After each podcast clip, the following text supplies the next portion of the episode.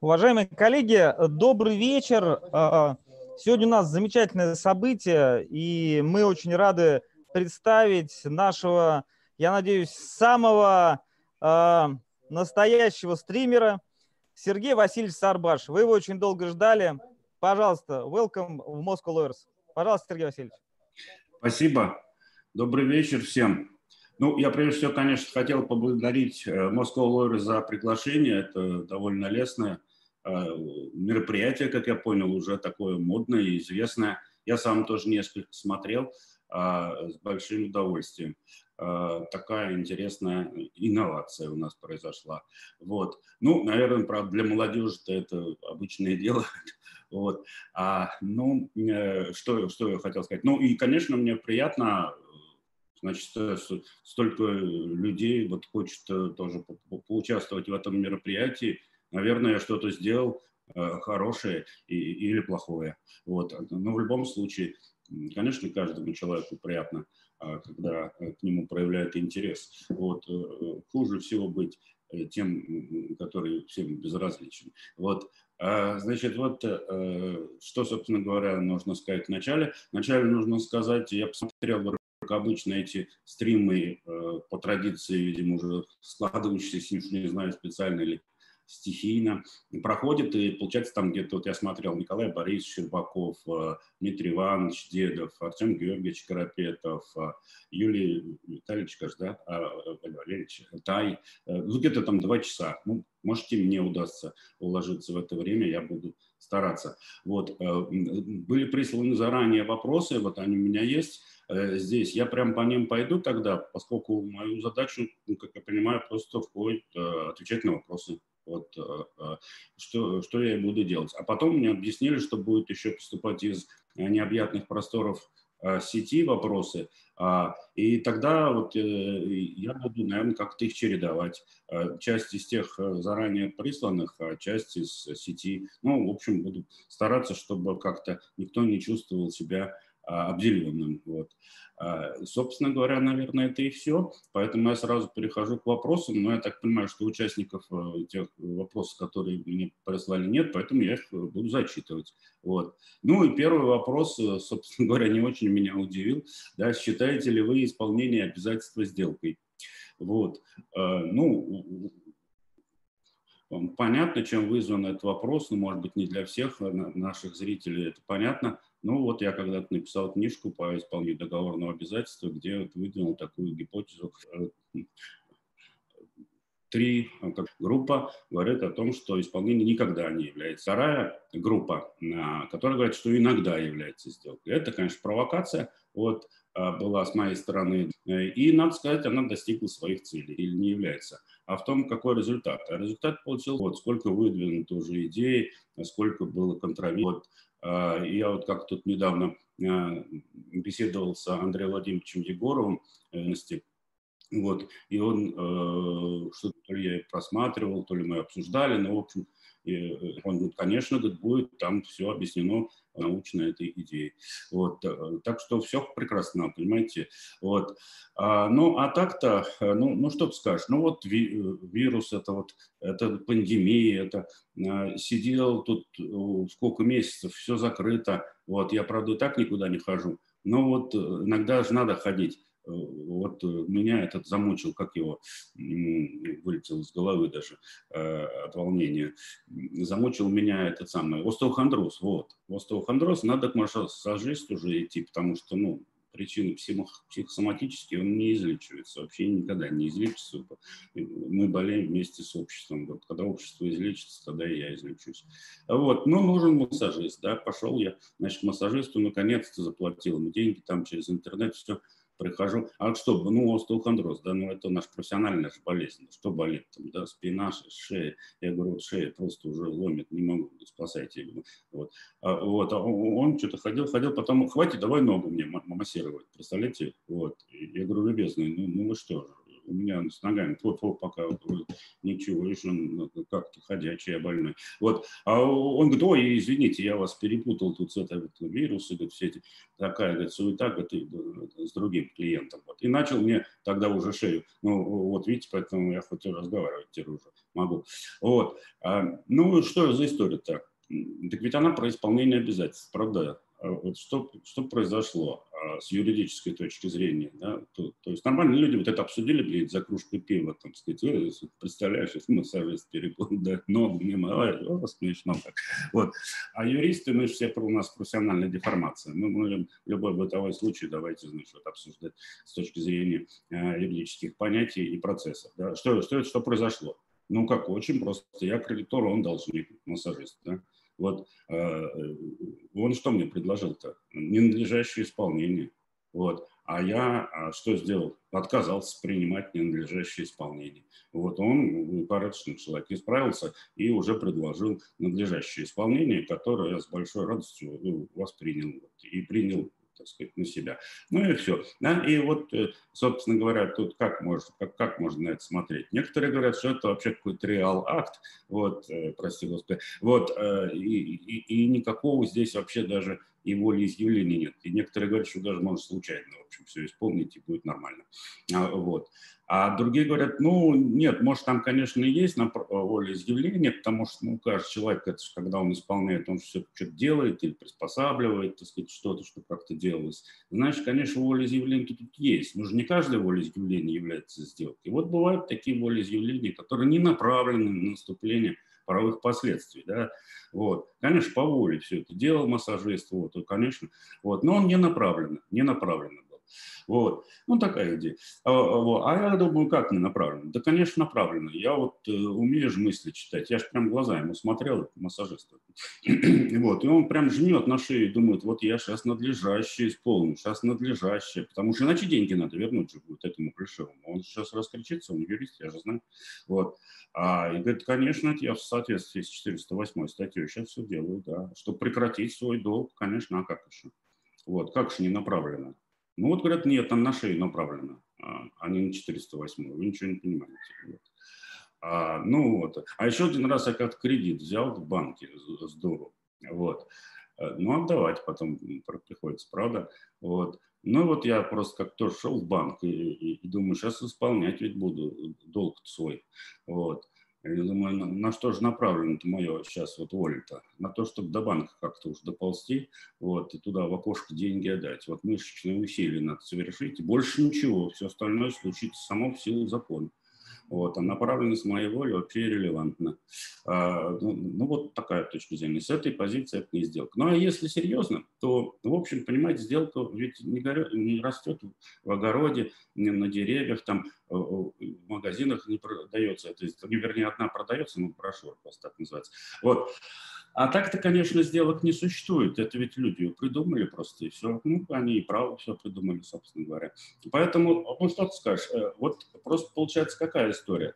А, есть учение о сделке, а, которое в своей базе, конечно, основывается на волеизъявлении, на отклонении этого воли, пороках воли и так далее.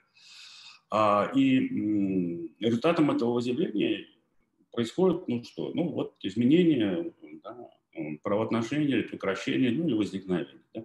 Вот. А, и огромные человеческие усилия были предприняты, чтобы придумать вот институт э, этой сделки. Ну, не везде, конечно, о нем знают, там англичане какие-то говорят, какая сделка. Ну, не знаем никакой сделки, нам не надо. Вот. Но вот а некоторые знают. И все же к чему сводится? А нельзя ли вот эти наработки, которые предусмотрены для сделок, с учетом того, что близкие очень явления, волеизъявления, вот и тут волеизъявления, там направленные, здесь вроде в результате исполнения происходят какие-то правовые эффекты, да? А нельзя ли весь этот инструментарий распространить и на действие об исполнении обязательств? Ну и вот одна версия, да, можно это приспособить для неких утилитарных целей, задач, нежели чем придумывать что? Придумывать что-то суи генерис, особого рода. Да? Ну, конечно, тут всякий раз вздрагиваешь, потому что вспоминается э, Окома. Окома не велит новых сущностей без лишней необходимости создавать. И вот вопрос, да, действительно это новая сущность, есть какая-то самость у исполнения и по действию по исполнению, или нет там, в общем, никакой самости, а если есть, то уж не столько оно отличается от явлений, которые э, связаны со сделками что э, это позволяет новые сущности не создавать, а экономить вообще, а и как-то модернизировать соответствующие разделы, соответствующие, да, в общем, соответствующие наши знания а, а сделок и применить их в должных случаях к действиям по исполнению. Удобно это будет людям, будет это более-менее непротиворечивая какая-то стройная конструкция. Ну, значит, нам лучше считать это сделкой. Неудобно нам это будет, не нужно это будет, значит, не надо считать сделкой. Вот, собственно, эту работу надо бы на самом деле провести. Но за 15 лет в основном все спорят с Башом, является сделкой исполнения или не является. Вместо того, чтобы заняться настоящей работой, да, провести вот этот скрупулезный очень сложную, я вот не взялся бы, не, не справлюсь, да? эту работу и доказать, что вот если применять все наработки о сделках к исполнению по обязательству, то будет плохо.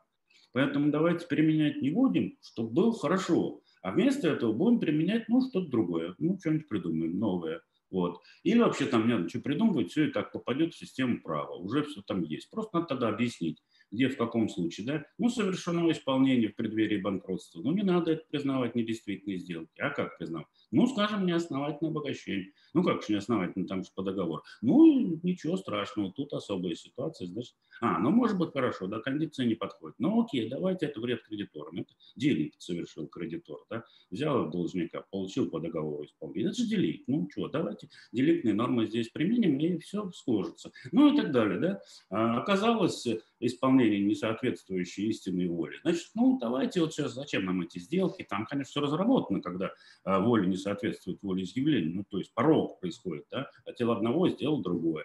Ну, не надо нам эту теорию сделать. Давайте сейчас придумаем что-нибудь другое, что это вот какое-то ненадлежащее исполнение или еще что-нибудь сочиним.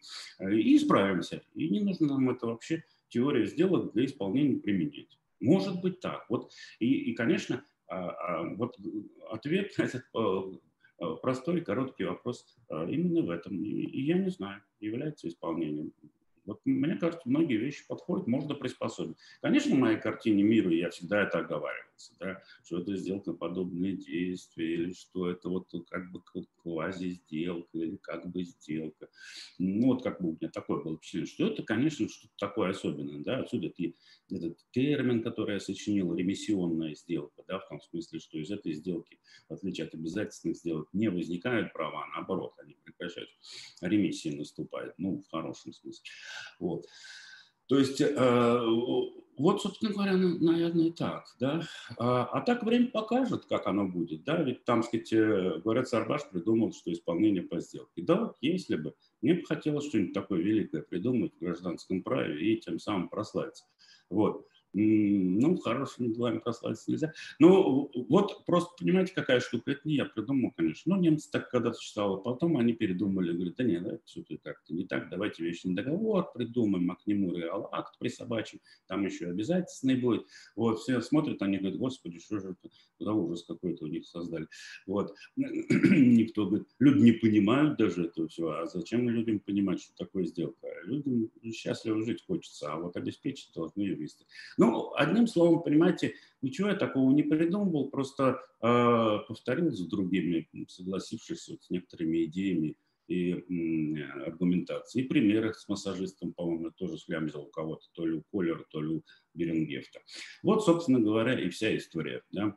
Э, время покажет, что лучше будет приспособить нам к действию по исполнению. Некоторые элементы изучения сделки или что-то вот свое разработать. Вот и все недолго, собственно говоря.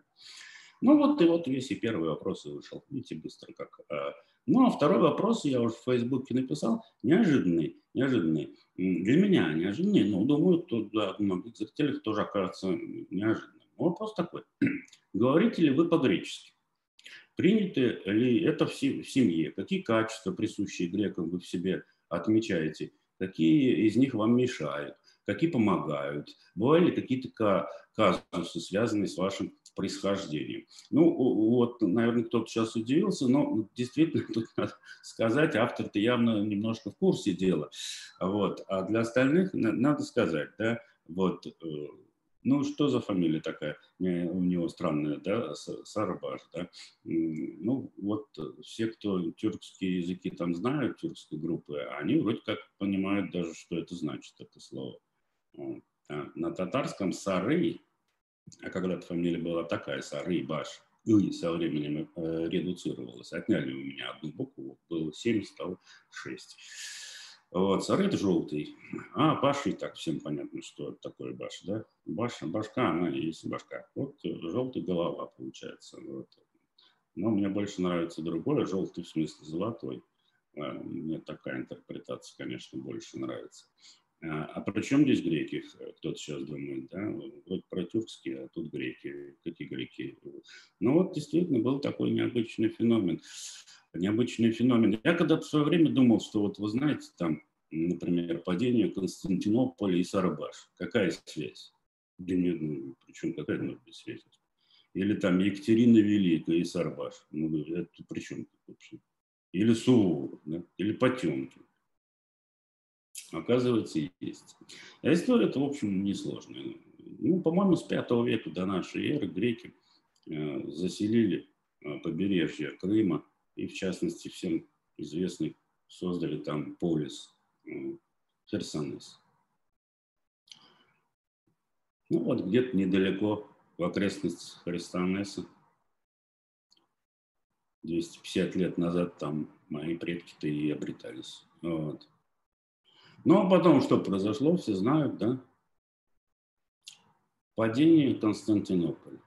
Крым стал турецким, османским, если, наверное, даже точнее говорить, да, даже не турецким, а османским, так точнее, мне. Вот. И христианское население, каковым, конечно, греки относились, вот оказалось под пятой, можно сказать, да, мусульманского а, населения, идей, принципов и так далее. Но они все равно там жили долгие столетия. Ну, после падения а, Константинополя. В результате так получилось, что единый народ греки распались на два народа. Одни называли себя греки а, ромеи, а другие называли себя греки урумы. Почему так? Да потому что и те, и другие, а это один народ, одна вера, да? немножко различающаяся, но в целом одна культура а, и прочее. Они так почему себя называли? Урум, что значит? Урима, римский подданный. Арамей, да то же самое, римские подданные. Они считали себя римскими подданными. А, ну, и понятно, да, они христиане, были христиане, там, Византии, ну, да, кто им ближе, Византии или османы. Ну, вот такая, собственно говоря, история. Я происхожу из греков-урумов, которые там проживали недалеко от Херсонеса, там был такое, э, было село Черкес-Кермен, а, ну, оно до советских времен существовало, сейчас его уже нет, его снесли. Вот. А в 1778 году что случилось? Екатерина Великая понимала, что Крым должен быть наш. Вот. И, ну, там события, конечно, были разные, интересные. Турецкая война, Кучук, Карнажийский мир. В общем, все, конечно, не, раска... не расскажешь, да. Но в результате в 1978 году под э, руководством Суворова была проведена такая полувоенная операция, и христианское население Крыма, главным образом греки, армяне, были выведены. А вся экономика, она на них и базировалась. То есть вся экономика Крыма была не на татарах, а потому что они в основном по своему характеру да, занимались другого рода деятельностью. Там, собирали народу, налоги с крымского населения и прочее. Вот. Ну, немножко об этом есть там очень коротенько, например, у Пикуле вот, описано. Ну и представляете, десятки тысяч людей в то время покинули, в общем, это относительно небольшую территорию. И все, через некоторое время, в 1880, я сейчас не помню, четвертом что ли году, Крым был наш. Да? Вот. Ну, так видите, на самом деле старая история, да, чей Крым? Крым наш, говорят русские нынче, да. а и тогда хотели так говорить. Татары говорят наш, да, турки, османы говорят наш, да, византийцы тоже сказали наш. Да? И только греки сидят тихонько, посмеивают себе. Ну да, конечно, ваш, ага. Вот, э, да не было у вас еще никого, когда греки там уже селились. Так что Крым он наш, э, греков. Ну, это, как понимаете, я немножко иронизирую. А вот на, в семье не говорили на русском, на русском, на греческом языке, говорили только на русском. А, и причина этому скорее политическая. А, и спрашивают, был ли какой-то связанный с происхождением казус со мной. Со мной никаких особых казусов не было. А вот с моим дедом был. Он родился уже а, в окрестностях Мариуполя. Туда вывели большую часть греков да, из Крыма. И там они все и осели. И до сих пор там многие живут. Вот. А, ну, а мой дед там женился на моей бабке и перебрался э, в Москву, потому что она была, ну, из семи таких московских евреев, уже давно обрусевших. И в результате вот он в Москве оказался. Вот. А, и э, что-то я сбился, о чем я... А, ну да. А во время революции э, греки-то, как вы понимаете, они не очень-то большевиков поддержали. Ну, народ торговый, да, коммерческий, им вот эта вот идея советской власти, ну, совсем ничего. Вот. А, и говорят, Сталин очень не любил из-за этого а греков. Ну, и вы знаете, многие подверглись репрессиям, есть соответствующие документы, есть мартиролог греческий, вот, собирают, так сказать, данные о репрессированных. Вот. Так вот, а, мой дед, он был ну, такой убежденный коммунист, прошел всю войну, а, э, значит, в чине майора, а, демобилизовался, был в оккупационной зоне, да, там его направили служил он полковой разведке. И как-то его по партийной линии выдвинули в начальники кремлевского гаража. Ну и где-то там на высоких э, этажах дошли его документы, сказали, что грека? Да вы с ума, что ли? И пошла репрессия какая-то в отношении него. Его обвинили, что он там был владельцем дома, а, ну, каким-то там кулаком или что-то такое. И вот он ездил тогда на Украину, собирал справки, доказывал, что он не владельцем был, а он снимал дом, да. Вот прям как в разных там анекдотах. Ну, в общем, а, еле-еле, сказать, вот отбился. Никаким, конечно, начальником кремлевского гаража не стал, вот, слава богу, но зато остался вообще да, жив, здоров на своем месте. И у меня такое было подозрение, что в семье такой вопрос национальности был табуирован. Вот. А, и об этом не принято было даже говорить. Сам, греческий, э, сам дед какие-то греческие слова знал, а помню, в детстве меня учил, там, как соль, хлеб, ну, я чего-то знал, сейчас, конечно, уже ничего нет.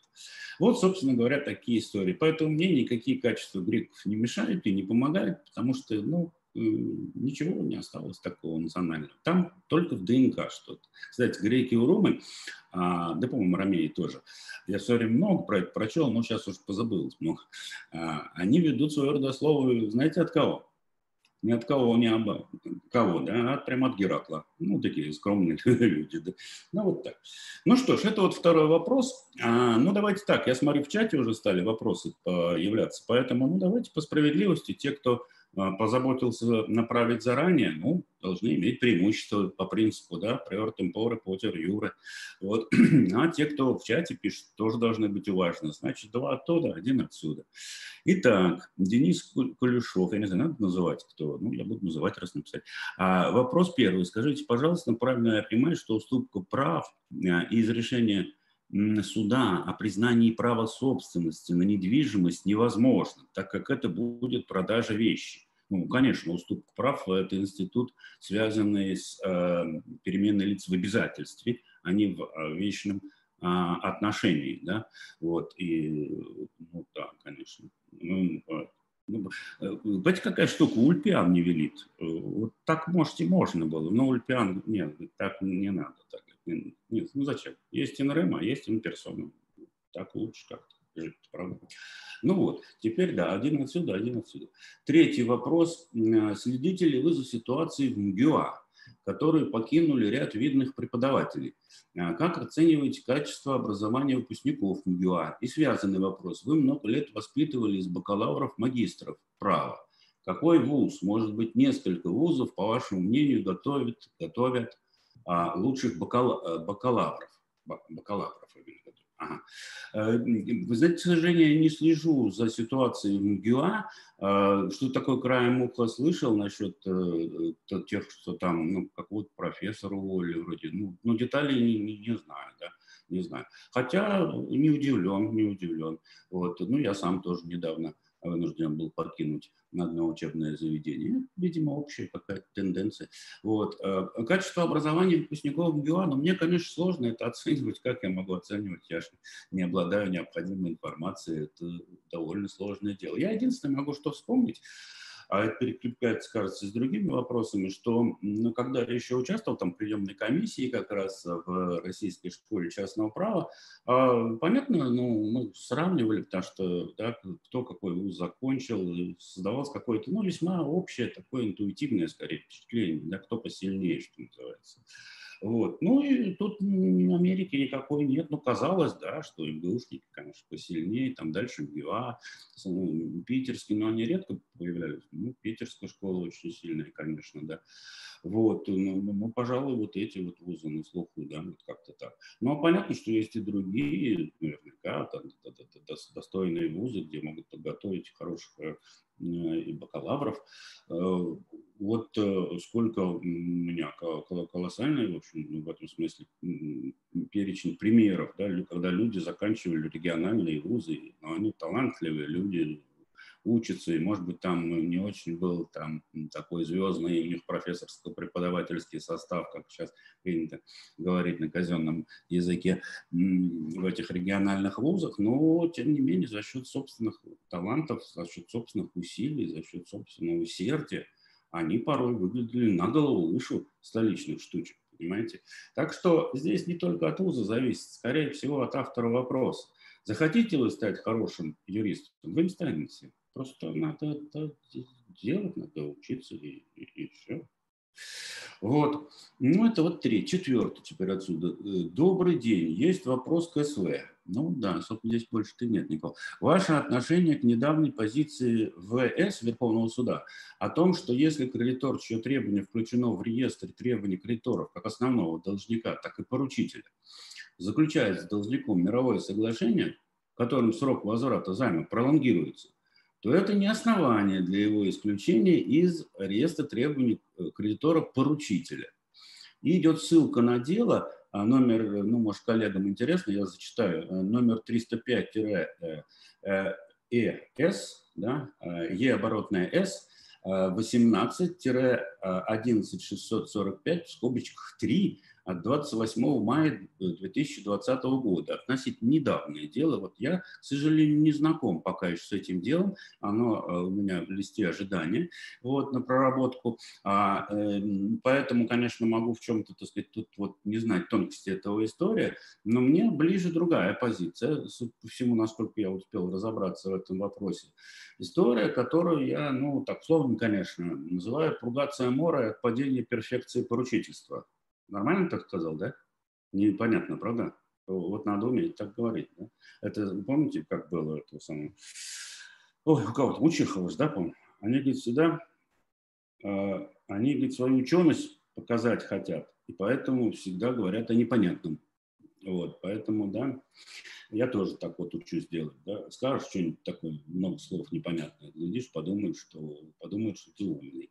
ну вот, а на самом деле, ну, пургация моря – это очистка просрочки, если серьезно. Конечно, по-моему, римляне немножко в другом аспекте это понимали, насколько я помню. А, вот. Ну, а перфекция поручительства – это понятно, да, то есть годность требований кредиторов к взысканию поручителя, договоры поручительства.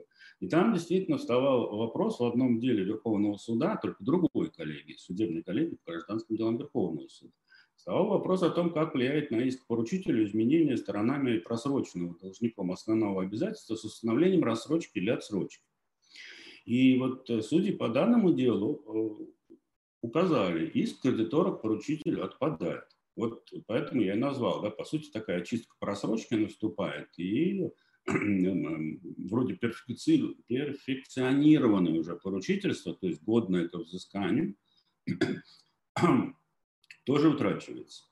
А, мне кажется, это соответствует аксессуарной природе, а, во-первых, поручительства, но это с технической точки зрения, А с точки зрения политики правовой, но с точки зрения справедливости, мне кажется, справедливо э, защищать интересы и поручителя, и должника, коль скоро у нас нет защищаемого интереса. Ведь никто же не говорит, что сам договор прекращается. Нет, он как был, так и есть. Вопрос в том, что нет защищаемого интереса. Будет просрочка, вот тогда появится защищаемый интерес. А пока его нет, с какой стати мы должны взыскивать поручителя в этой ситуации? Поэтому судьи а, гражданской коллегии а, указали, из кредиторов к поручителю отпадает. Ну, я не уверен, что там такие были слова. Назову реквизиты, если вдруг вам интересно. Это судебная коллегия, как я сказал, по гражданским делам Верховного суда, номер определения 58-КГ 18-23 вот 2 октября 2018 года. И было там еще одно интересное дело, может автор вопроса будет все это э, не лишнее и полезно почитать. Это мое дело, я начал его докладывать еще вернее, должен был докладывать на президиуме Высшего арбитражного суда, вот мы с коллегами, судьями передали его на рассмотрение президиума, э, но доложить его уже я не успел, потому что был упразднен. Вот, и я, и Верховный суд, вот, все мы были упразднены. Значит, там вот такой себе пометил тезис, что утверждение мирового соглашения, за которое голосовал кредитор, предоставляющий отсрочку, не дает права требовать взыскания с поручителя. Да? А, это а, дело досматривал, как я говорю, Верховный суд, судебная коллегия по экономическим спорам, номер 305-Е оборотное С14, 1200 вот, от 24 сентября 2014 года. Ну вот посмотрите, мне вот эти идеи как-то ближе. Есть критика, кстати, там в части того, а, имеет ли значение голосовал кредитор или не голосовал, неплохая статья. А, из головы ну, нашего выпускника, тоже бывшего студента. А, по этому делу вы найдете, есть в правовых базах данных, через ссылку на это дело вы найдете статью. А, Меньшенин, вот, Павел Меньшенин, вот, вот, вспомнил. Вот, справедливость восторжествовала. Вот, почитайте, там есть тоже определенная интересная аргументация. Так, значит, два сюда, один сюда. Так, дальше. А, из чата вопрос. Вопрос два. Тут э, Денис Кулешов тоже, у него, два, у него много вопросов. Слушайте, у него только его вопросы есть. Ну ладно, а, чего есть, то и есть. Добрый вечер, добрый. А, у меня вопрос. Астренд – это интересная тема для изучения или нет? И да, и нет. Э, ну вот, э, во-первых, еще один наш э, выпускник, э, господи, у меня ужасная память на имена, очень симпатичная девушка, вы ее найдете, безусловно, в сети, прекрасную диссертацию э, написала по этой теме. Наверное, да, хотя, ну вот лично мне, ну не очень. Там, понимаете, очень мало, эм, как бы так сказать, догматики, что ли, ну, то есть техники какой-то вот юридической, логики юридической или каких-то там фундаментальных проблем. Мне кажется, там все дело в результате уходит в фактуру, потому что, ну, сама идея понятна. Да, можно рассмотреть эти разные системы, там в Германии нет Астрента, вон э, Цвайгер Текетс, вот в этой книжке, она вот здесь, кстати, у меня стоит, тут, ну ладно, уж не полезу на полку, а, они, они аж, по-моему, полторы страницы в своем фундаментальном труде, то есть очень много, на самом деле, а, посвятили для того, чтобы потоптаться по французскому Астренту, доказывая, что это, в общем, все глупость какая-то. Вот. Но французы так не думают. Но есть смешанная система, там, португальская, где часть государства идет, часть э, СУ идет. Ну, в общем, Какие-то, наверное, есть фрагменты такие интересные для изучения, но вот в целом все в результате это сводится к оценочным понятиям, а, когда его применять, э, при каких условиях это справедливым кажется. Астрант, на мой взгляд, очень сильно тяготеет, тяготеет к обеспечительной мере а, известной нашему, кстати, правопорядку, это обеспечение исполнения решения суда. Ну, весьма себе обычный, да тому же, ну, ну вот, да, вот сейчас ВПК и ГПК же туда тоже включили. У нас теперь два стрэнда. Один ПГК можно взыскать, а другой по АПК. Ну, это шучу. Вот. Ну, у нас удивительное же законодательство. Ну вот, наверное, как-то так. Теперь отсюда вопрос пятый. Да. Здравствуйте, Сергей Васильевич. Здравствуйте. Подлежит ли взысканию аванс по договору купли-продажи, если продавец не передал вещь, но хотел бы передать, а покупатель уклоняется? А очень интересный вопрос на самом деле. Он восходит вообще больше даже как некой философской, нежели технической теме. Да? Но в нашем ГК есть нормы, которые ну, необычные. Например, это, это пункт 3 484, где сказано, что когда покупатель нарушение закона, да, а, и договора не принимает товар или отказывается его принять, продавец вправе потребовать от покупателя принять товар или отказаться от исполнения договора. Ну, в части отказа от исполнения договора тут все понятно, да? А это правомочие, секундарное право, оно как вас э, скорее вписывается в классическую модель. А вот в части требования принять товар, это вот э, мне кажется, неестественное для идеологии синолагматического обязательства. Все-таки классический подход, а, на мой взгляд, основан на следующем, что если у нас а, не принимает а, исполнение по обязательству кредитор, то должник имеет право отказаться и потребовать возмещения убытков. Ведь в конце концов такой вопрос сводится к тому, а можно ли заставить силой принять исполнение? Я заключил, да, вот как автор говорит, договор купли-продажи. По каким-то причинам вот уклоняюсь, да, не принимают. Нарушают, нарушают. Могут привлечь к ответственности? Могут. Как? Могут, да. А можно заставить? Сказать, нет, будешь собственным. Я говорю, да вы знаете, она говорит, не хотелось бы, вот у меня сильно все изменилось, обстоятельства. А мы заставим силу закона. Придет пристав и вручит тебе вещи. Насильно. Да? А, ну вот как-то у меня есть сомнения. Тут этот вопрос, конечно, восходит к еще более серьезному, на мой взгляд, э, вопросу, философскому, политику, правовому, касающемуся принуждения к исполнению обязательств в натуре. Ну, то есть они зеркальные, мне кажется, отчасти зеркальные. Да? Если можно принуждать к исполнению обязательств в натуре должника, то может и кредитору тоже можно к исполнению его кредиторской обязанности принуждать. Пусть берет вещь, ничего. Обязался, исполняем. Да, да, это кредиторская обязанность, это не долг, но это тоже обязанность. Ну, раз есть обязанность, то силой закона давайте доведем обязательство до той цели, которую оно должно было достигнуть. Мало ли там что-то кто-то не хочет, кто-то что-то уклоняется. А у, меня, у меня всегда было эм, интуитивное неприятие этой ситуации. Почему? Потому что я считаю, что даже связывая себя обязательством, люди не перестают оставаться свободными. Не, я не сторонник, конечно, вот этой идеи, как там, э, efficient breach of contract, там вот из эконом-анализа, да, что раз это экономически более выгодно, надо допустить нарушение а, договора там и тогда, когда это идет в на общую пользу. Да? А, нет, у меня другая идеология. Меня больше беспокоит свобода личности.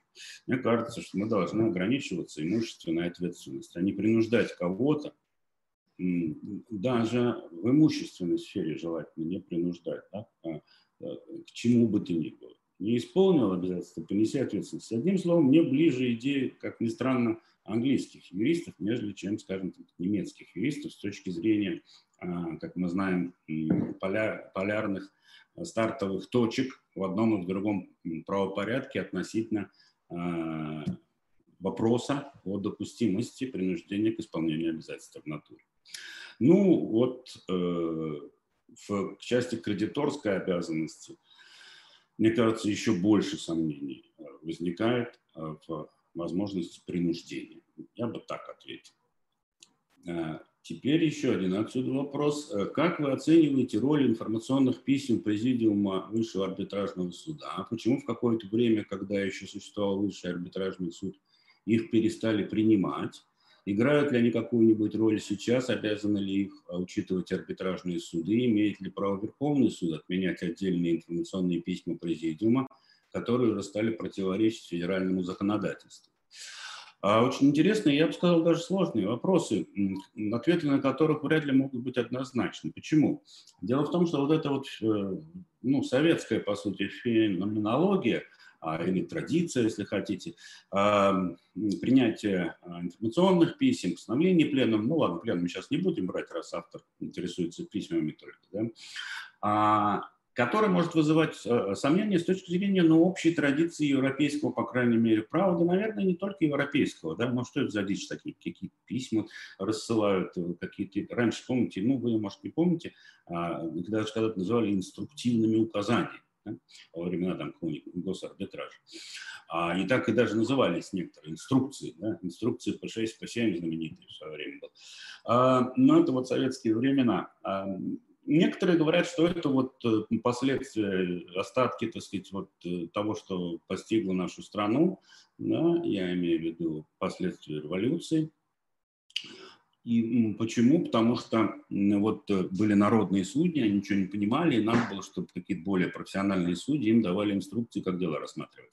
Но, конечно, в более поздние времена, в эпоху президиума высшего арбитражного суда, вернее, высшего арбитражного суда в целом, да, а, конечно, их функциональное назначение изменилось. Я всегда а, их расценивал таким образом. Но ведь можно конкретное дело рассмотреть там, и так и было президиум высшего арбитражного суда, где вот высказывались какие-то правовые позиции. Да, не будем сейчас говорить, какое там они значение имеют. Ну и достаточно. Но ведь можно то же самое сделать более эффективно, более концентрированно, более, с, э, более сжато в каком-нибудь информационном письме. Вот высказать идеи, да, некие правовые идеи по толкованию договора. Иногда в форме примеров, когда информационным письмом утверждался обзор. И, в общем, функция э, одна и та же. Да?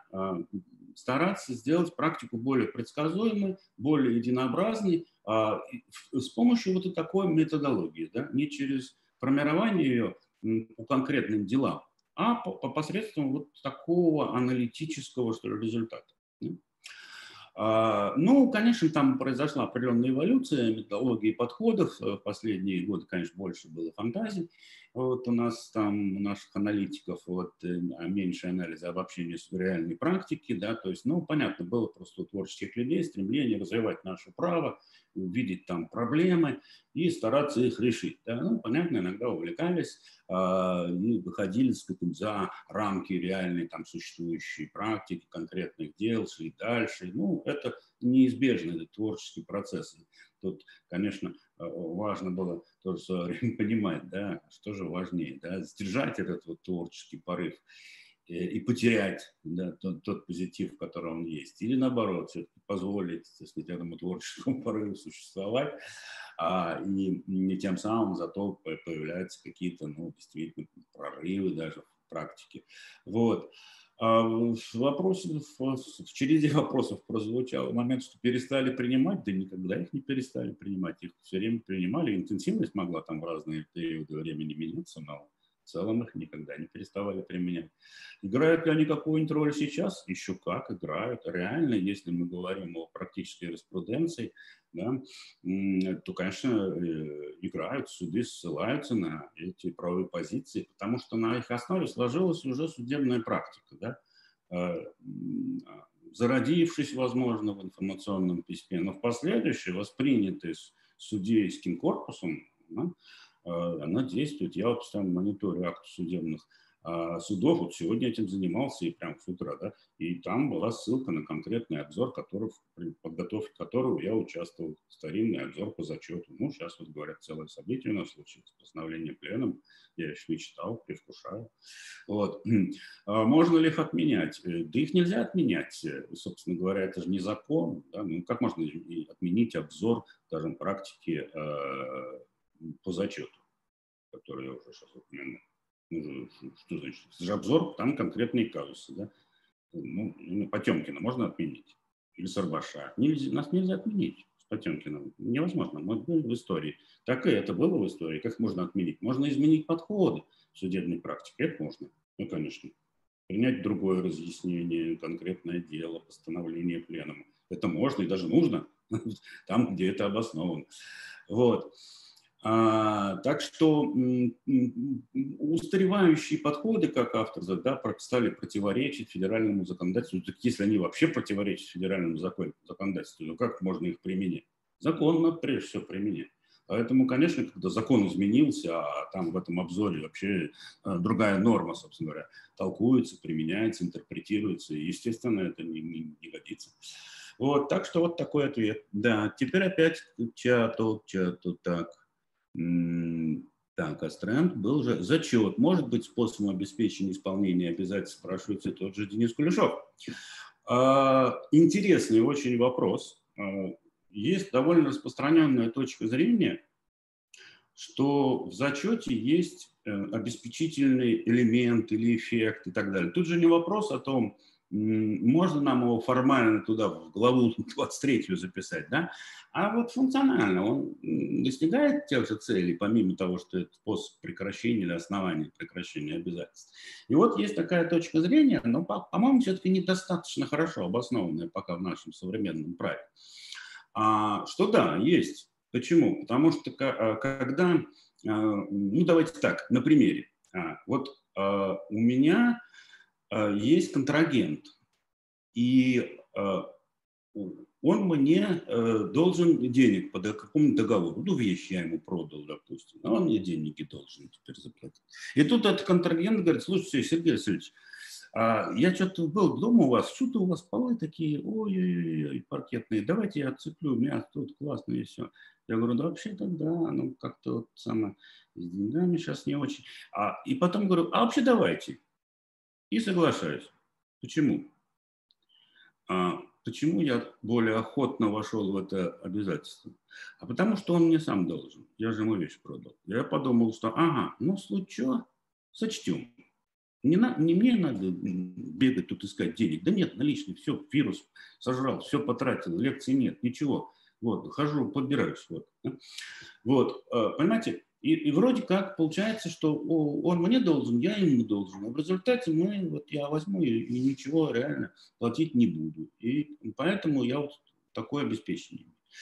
А, но вот меня всегда беспокоила в этом деле другая ситуация. Это один казус, но жизнь штука многообразная. А, а что, если не так? Но ведь когда я с ним заключал сделку, никакого еще истории про паркет не было. То есть у, э, у меня, когда я входил в обязательства, и у него, когда он входил со мной в первое обязательство, э, покупая вещи, не было представлений, что потом возникнут основания для зачета. Да, когда я вступал, у меня были такие основания. И у него были основания, когда вторая сделка появилась. Но когда первая, вроде как нет. Вот эти вот сомнения меня бродят, и, ну и, конечно, давит авторитет нашего, так сказать, э, корифея, нашего корифея давит сильно. Знаете, какого корифея? Сейчас я посмотрю. Где-то у меня тут был корифей. Вот.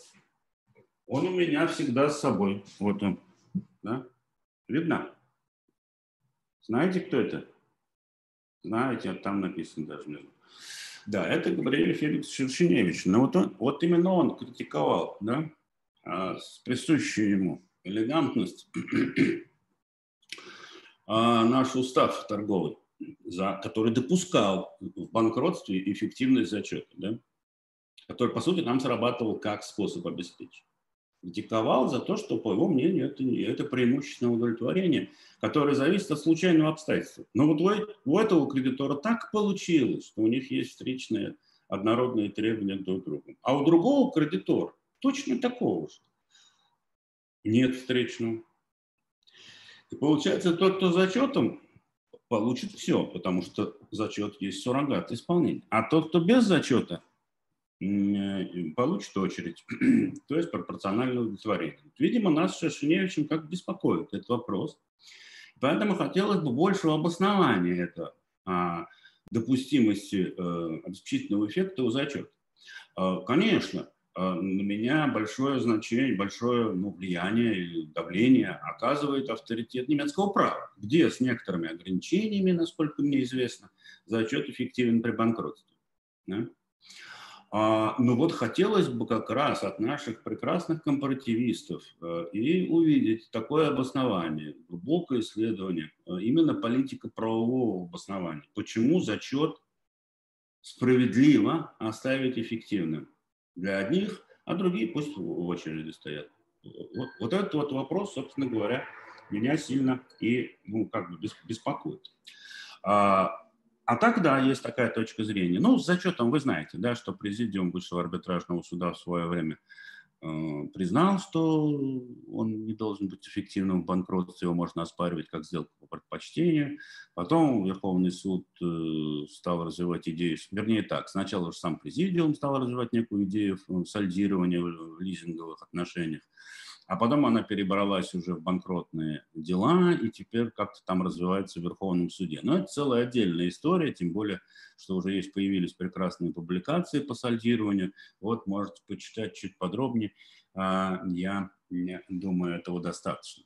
Теперь от, отсюда опять вопрос. Как вы считаете, уместно в судебных актах ссылаться на юридическую доктрину? В каких случаях? Хороший вопрос, кстати. Вообще хорошо, что такие вопросы есть. Да? А, было бы очень грустно, если бы их не было. Э, была такая история, я помню, изучал тоже судебную практику. Вдруг смотрю, что фамилия моя мелькает э, в судебном акте. Я уж не помню, кассационной, что ли, инстанции какой-то или апелляционной. А там была такая история. Э, значит, суд, вещающий, Э, сослался на мою статью, по-моему, о корпоративном контроле. А, и, значит, э, в вышестоящей инстанции сторона, ну, которая, видимо, дело проиграла, подала жалобу и говорит, что решение незаконное, потому что статья Сарбаша не является источником права. Вот. Я подумал, ну вот, все, попал. Сейчас отменят решение бедолаги. Решил-то вроде правильно. А, ну, надо отдать должное мудрости вышестоящей инстанции. Она сказала, что да, такая ссылка действительно имеется в решении суда вышестоящей инстанции. Но решение-то законное и обоснованное, поэтому сам факт наличия ссылки не делает незаконным этого решения. Вот. Одним словом, повезло мне. Вот. А то, понимаете ли, подвел бы человек под монастырь своими статьями. Вот. Поменьше писать надо, конечно. Вот. Ну, понимаете, какая штука? Если серьезно, то ссылка на доктрину не является э, традицией российской юриспруденции. Наши суды не, при, не привыкли это делать. Да и это, в общем-то, может быть, даже не очень нужно. Вот в английской традиции права решение суда должно быть очень убедительным, очень аргументированным. Кстати сказать, и там идея прецедента в значительной степени с этим связана. Да? Надо обосновать ну, свое решение авторитетом других судей, что было похоже, а вот там не так-то. А, понимаете, а нам это не очень нужно вроде бы, да, ну вот страна кодификационного, кодифицированного права, ну вообще да, законодательство позитивного права, судьи на него ссылают.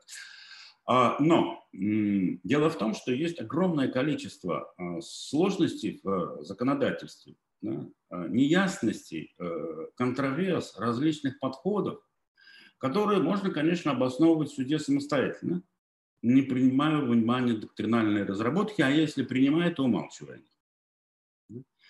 А, но я думаю, что вот как раз в тех случаях, когда ну, дело какое-то сложное, когда дело-то у нас, у нас 90% дел, там, скажем, в арбитражных судах какие? Поставили, я их так называю, поставили, не заплатили, заплатили, не поставили. Там вообще нет спора о праве. Там по фактам что-то спорят и так далее. А это сложнейшая история по фактам, да. Но там доктрина-то особо не нужна. А, а вот доктрина-то она в основном про право, про идеи, про концепции, про логику юридическую, про справедливость. Вот, вот тут нужно.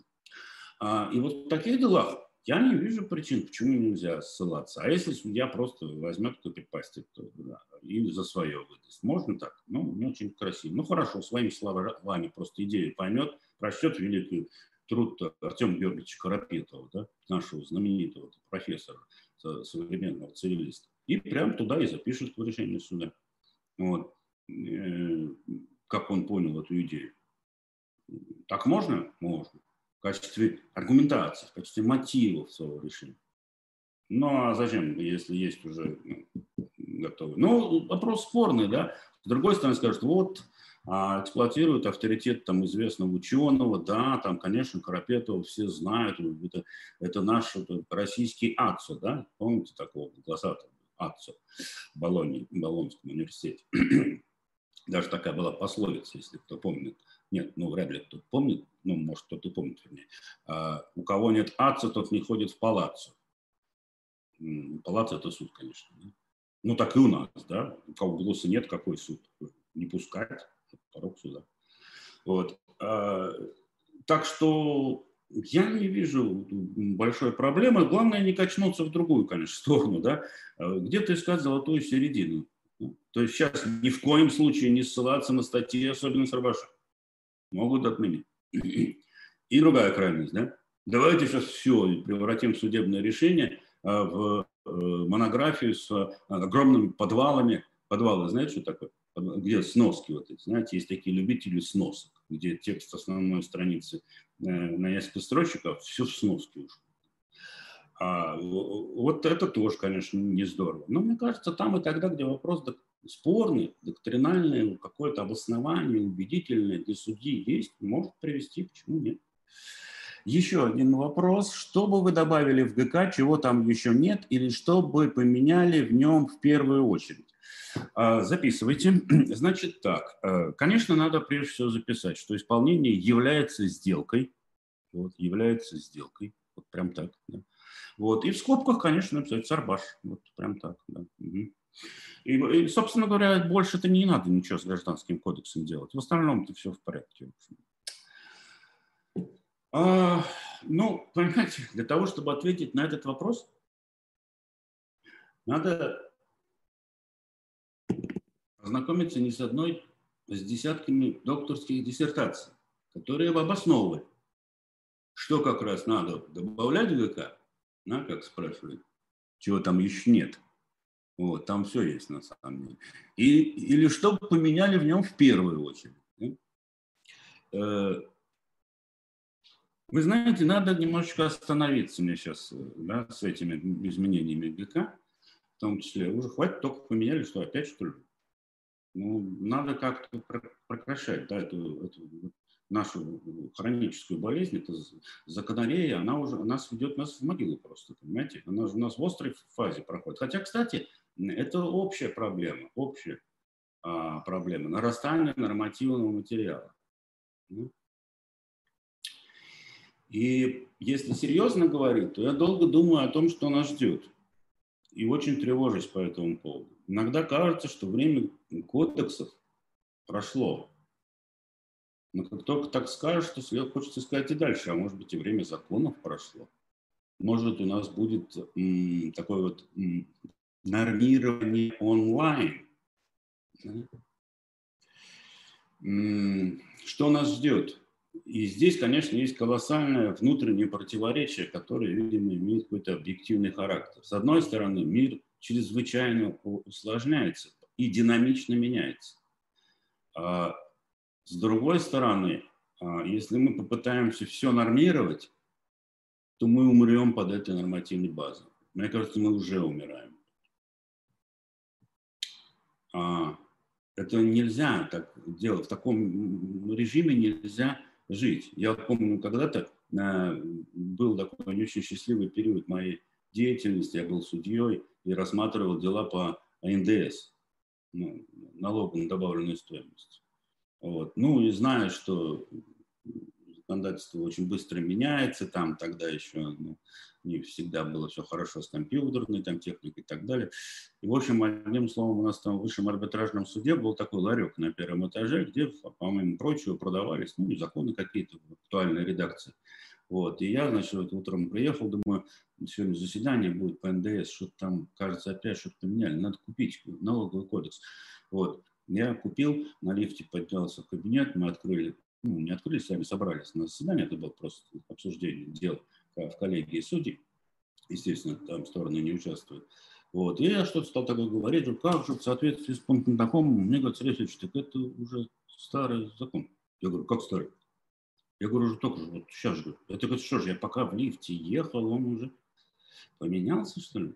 Вот, ну, вот, вот это ужасно же, если действительно так будет. Законы будут меняться, пока мы в лифте едем. Это ужасно. В этом мире невозможно жить, мы умрем просто.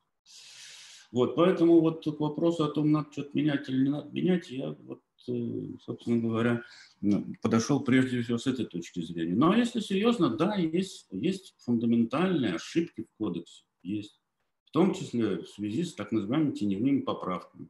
Новый юридический термин, обогативший наш лексикон. Да, вы знаете, с легкой руки профессор Ветрянского Василия Владимировича. Вот мы таким термином тоже пользуемся. Есть хорошие теневые поправки есть, а есть плохие. Вот. И, конечно, их надо менять. Но, может быть, и не надо. Может быть, уже в конце концов надо где-то заставить себя перестать менять закон. И начать просто э, их толковать. Э, так, чтобы снимались вот те ошибки, в которые в них э, заложены. А, а для этого есть юристы, они же умеют толковать законы. Есть разные методы, ограничительные, расширительные, телеологические. Да? Взял телеологическую редукцию. Как редуцировал? Вон Верховный суд. Как редуцировал тут 412 статью? Но мало не покажется. Да? Ничего даже, собственно говоря, не, не, не защелкало у него. Вот, и правильно. Ну, я не уверен, что само решение правильно, э, можно спорить, но то, что это в компетенции Верховного суда, он и должен, так сказать, корректировать законодательство, если видит, считают судьи, что оно несправедливый результат. Вот метод. А, э, по большому счету. Получается все равно то же самое. Что тысячи законов, которые постоянно меняются, что десятки тысяч судебных актов, которые тоже постоянно меняются. Мы находимся в очень сложной ситуации. Почему нам приходится все время что-то менять? Есть и те, и другие случаи в самом обществе. Техники, экономики, просто что где поменять. А вот, так, блокчейн. Сейчас, минутку. Полюшов задал где-то приблизительно 286 вопросов. Только в чате у меня только Денис. Так, начало уже не очень хорошее. Бывший муж не платит, платит только, только. Э, будут тут суброгации или регресс? Станет ли жена на место банка? Ну, вопросы солидарности все это здесь, каких пространных комментариев, что ж я буду сейчас кодекс. Большой здесь вопрос записан, да, сейчас Российская Федерация противодействия коррупции, доказательстве гражданского кодекса. При этом инициирование прокурорами, осуществляющими надзор за расследованием, вкопает материалы уголовного дела. Трехгодичность возбуждения уголовного дела. На ваш взгляд, вернувшие права с момента подачи неверной в кавычках государственной регистрации прав на недвижимое имущество. Дел. Необходимо ли ориентироваться на знания представительской федерации прокурора о нарушении права с учетом того... Ну, такой длинный текст, но здесь было описано, это ну, иногда имеет такое название. Вообще феномен ну, сложный. А мне довелось когда-то готовить экспертное заключение, связанное с гражданской конфискацией. Сначала подумал, слушай, ведь что, что происходит? Не имею возможности доказать а, вину, а мы переходим с уголовного подарка доказывания ну, рисками. У нас, боюсь, все в перевернутом мире. У нас, наоборот, гражданских более высокие стандарты доказывания, а уголовных более низкие. Но мы живем в перевернутом мире, поэтому такие явления. Вот, по большому счету нам вообще не нужна была гражданская кодификация вот с той практикой уголовной, которая у нас есть. Вот. А, а вообще, да, пришлось немножко покопаться с этим вопросом, и я понял, что действительно это такая приватизация а, гражданским правом уголовного права материала.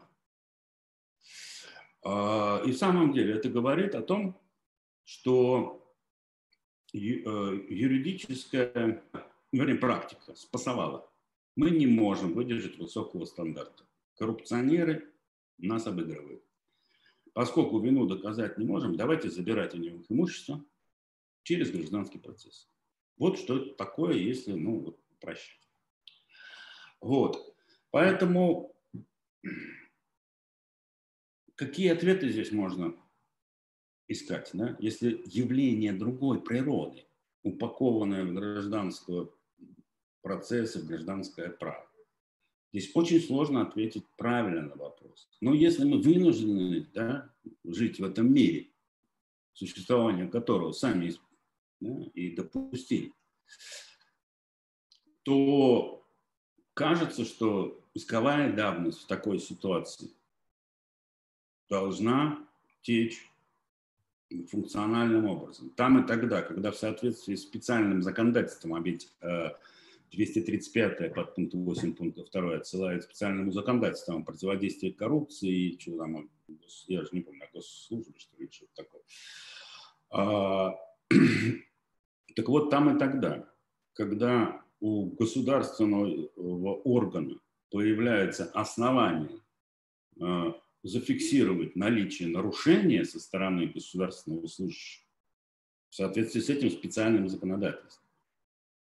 Что позволяет подать иск? Только вот после этого юридического факта появляется возможность подать иск. Я вот не знаю просто хорошо это законодательство, тем более, полагаю, тоже довольно подвешено. Надо смотреть там, искать ответ на вопрос. Да? Не в ГК. В ГК мы его не найдем. А вот тот юридический факт, который позволяет такой иск подать. Вот тогда должна начать течь исковая давность. Исковая давность по общему правилу начинает субъективная исковая давность начинает течь тогда, когда правомоченное, правомоченное лицо подать иск уже может это сделать, но не, не делает это. Вот пошла давность. Очень простой тест. Определите для себя через специальное законодательство, когда можно было уже подать такой иск. И вот с этого момента отсчитывают трехгодичный срок. Насколько к этому сроку привязано возбуждение дела, знание прокуроров и прочее, прочее, это вторично, на мой взгляд. А еще один вопрос. Что для вас есть научная статья? Ну, это простой вопрос. берите мои статьи, вот они только и есть подлинно научные. Вот. Ну, если серьезно, а вы знаете, Правильный, наверное, ожидаемый ответ такой. Ну, научная статья, где использованы максимально релевантные для цели исследования а, на высоком уровне методы исследования. И странический, сравнительно-правовой, ну, вот это, помните, то, что надо писать в диссертации, какие методы были использованы. Вот это самое-самое скучное место во всякой диссертации. Да? При исследовании были использованы следующие методы ну, кажется, что это действительно э, скучно, но э, если к этому не так формально относиться, да, надо перечислить это в диссертации, а подумать, а что действительно здесь надо применять. Но вот методы надо применять, ну, юридические методы исследования материала. Но и это будет тогда подлинно научная статья. Ну как? Ну вот считается, что право – это наука, я сомневаюсь в этом сильно, по-моему, даже где-то написал об этом. Право – это больше, чем наука. Это сложнее, чем наука. Это явление а, иного порядка. А, оно охватывает некоторые научные методы, но в нем очень много есть ненаучного. А в нем очень есть много нравственного. Да? В нем есть искусство, в нем есть ирония, в нем есть гармония. Но есть очень много того, что, в общем, для науки значения не имеет. А для права, а, как явления социального, очень большое значение имеет социологический метод. Вот, ну, то есть межотраслевые такие приемы. А, мне кажется, это очень обогащает взгляды дает больше горизонта широты взгляда на ту или иную социальную проблему, которую решает, должно решать правовая наука. Поэтому э, тут и знания, и умение применять а, приемы из других областей знания, философии, социологии. А, иногда, э, естественно, да, экономические законы должны а, где-то превалировать, так называемый экономический анализ права а сейчас вот уже социологи, да, те же, а, доказали, что экономический анализ права – это вообще ерунда какая-то. То есть надо обязательно поведенческий аспект учитывать. Да, то есть и пошло новое, теперь модное behavioral learned economics. Так? А завтра придут математики и скажут, да вы что, да да, это ерунда полная. Надо учитывать еще вот это. А потом скажут, потом придет какой-нибудь блокчейн-юрист и скажет, да вы с ума сошли в праве главное нет. Главное, так сказать, как там ноды взаимодействуют. А, то есть э, на самом деле право настолько всеохватно, э, потому что оно пронизывает всю жизнь. Когда вы пишете какую-то научную статью, то, мне кажется, очень важно уметь вот со всех этих граней вот тот предмет исследования раскрутить. И тогда вот это все заиграет огромными красками. Но мне кажется, это мало кто может. Я не могу, прям, я, я, я не сумею. Но, а можно ли сказать, вот я сейчас написал одну, ну не знаю, статью, не статью, но заметку. Я не хотел ее писать, я вообще не хочу ничего писать, нет настроения. Ну, вот сказали, надо. Убейся, Сарбаш, ну напиши. Я подумал, ну, тут, конечно, такой случай особый, надо написать действительно. И я написал. Там нет ни одной сноски. Я не знаю, примут ли публикации. Может, и не надо принимать. Вот может ли такая статья быть научной? Что в конце концов важнее? Да? Вот это вот сложное исследование, где учтено много тонкостей, где вопрос рассмотрен с, важных, с, важных, ну, с разных сторон и прочее, и прочее. А, и дальше, а вот дальше автор приходит к выводу, что там Волга впадает там в какое-то соответствующее море. Да? А бывает, человек заметку написал, пост. Это я не про себя, я как раз вряд ли так тоже умею. Я где-то там посредине болтаюсь. А, а там одна мысль, одна, на которая перевернула представление о правиле, привнесло так много полезного людям. Это научная статья или не научная? Вот. Так что, э, если смотреть с этой точки зрения, да, ведь наука, в конце концов, ради науки бывает, но наша наука или искусство, да, use est ars boni et equa, э, тем и отличается, скажем, от там, точных наук, что она социальная, она вот прикладная в этом значении. И порой такая с виду ненаучная статья может принести значительно больше человеческой пользы, чем очень фундированная, снабженная э, аппаратом техническим, сносками, подвалами статья, которая все почитали, говорят, да, какой же колоссальный труд, какой умный человек, то есть он так умно все это делал. Ну, давайте работать тем не. Вот, э, понимаете, э, я бы так на э, это сказал. Ну и, естественно, к этому надо добавить, что 90% публикуемых в современных изданиях статей, по-моему, научными не являются. Хотя выдаются за такие. И по содержанию, и по оформлению, и по глубине охвата, и по методам исследования. Очень много мусора, к сожалению. Очень жаль. Да. Так, теперь опять сюда давайте. Так. Сергей Васильевич, извините, пожалуйста, что да. отвлекаю вас. Я хотел сказать, что все вопросы, на которые вы уже ответили, вопросы из чата, они э, заданы разными людьми. Но вот Денис Кулешов – это имя модератора, который, ну, собственно, мое, который присылал эти вопросы. Ой, простите мою глупость, господи, мог бы и догадаться. Э, я понял, понял. Спасибо, что мне подсказали, да. Подумал, ну, Денис Кулешов, какой вообще, это самое, производительный человек. Столько вопросов интересных задаю. Спасибо, что вы мне это сказали, да. А, ну да, так, э, так вернемся к Денису Кулешову. Теперь уж вам придется быть таким знаменитым юристом. А, значит, смотрите, что такое вопрос. А вот пошли. А, сейчас, сейчас. Так, про муж, жена было. Так, Э, да, какие, по вашему мнению, направления в частном праве наиболее перспективны с точки зрения спроса ближайшие 10 лет? Да. Записывайте, берите ручку. Сейчас, значит, первое. Значит, второе. Когда-то, когда я еще преподавал в Российской школе частного права, у меня был там последнее как раз время небольшой э, такой, ну, небольшая идея, я ввел такой списочек, вот мне приходила в голову идея, что, о, да, интересно вопрос, но практически не исследованный, да, и здесь такие проблемы, такие проблемы, никто ничего не писал, э, надо записать. И я вот такой пытался списочек составлять. Вот. Ну, не знаю, это его искать надо, да и потерял я его, наверное, да. А, вот, а, ну, конечно, так очень сложно, к тому же ближайшие 10 лет. Да? Это мне так на 9,5, извините. Вот, но, понимаете, э, невозможно ответить на этот вопрос. Невозможно. Невозможно. Вот.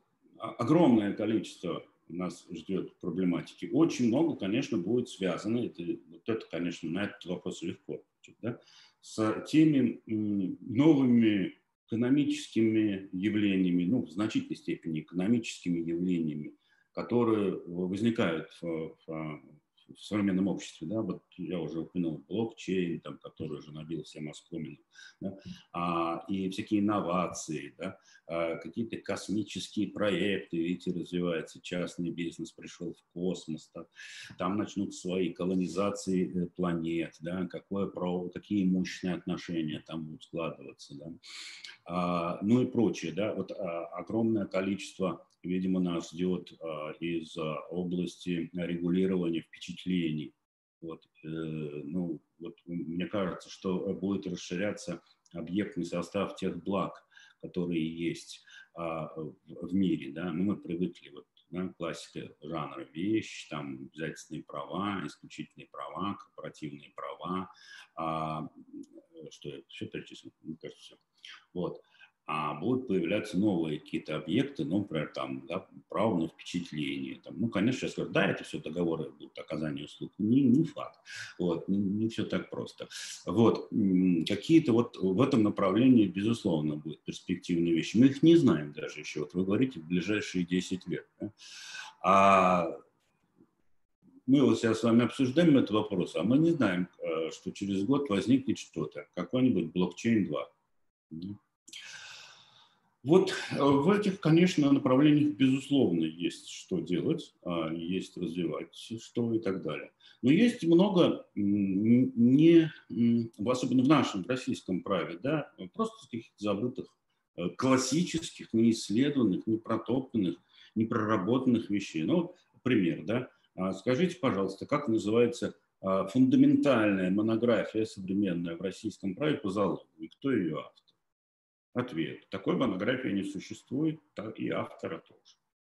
Удивительная вещь. Залог, классикус, который развивался со времен римского права. Так вот, на современном этапе развития науки частного права у нас книжки нет.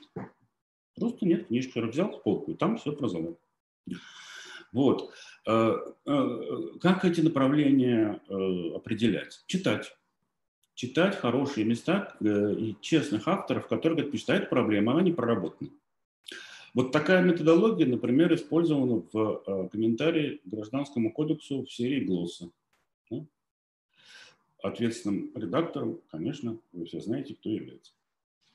А, и действительно, вот Артем Георгиевич Карапетов э, изначально, по-моему, да, с, первого же, да, с первого выхода такую методологию ввел, и мне показалось, она очень, как раз очень удачна. Потому что авторы работают над этой теме вместе с редактором, иногда редактор эти проблемы ставит наталкивается на какую-то еще неизведанную дорожку, не стоптанную, так сказать, в нашем праве, и подвешивают ее как фонарик, да, что вот есть проблема. Это для кого подвешивают? Для нас, для тех, кто, для вас, кто хочет заниматься исследованием.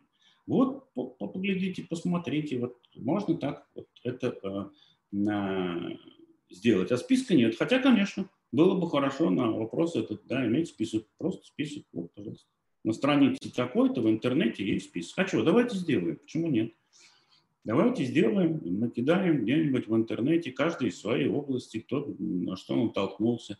Вот. Найдем какого-нибудь великого гуру, который все это отредактирует, или там какой-нибудь ареопаг, э, вот, одобрит да, э, перечень перспективных исследований. Кстати, по-моему, что-то такое недавно где-то делалось, где-то у меня в голове. Да?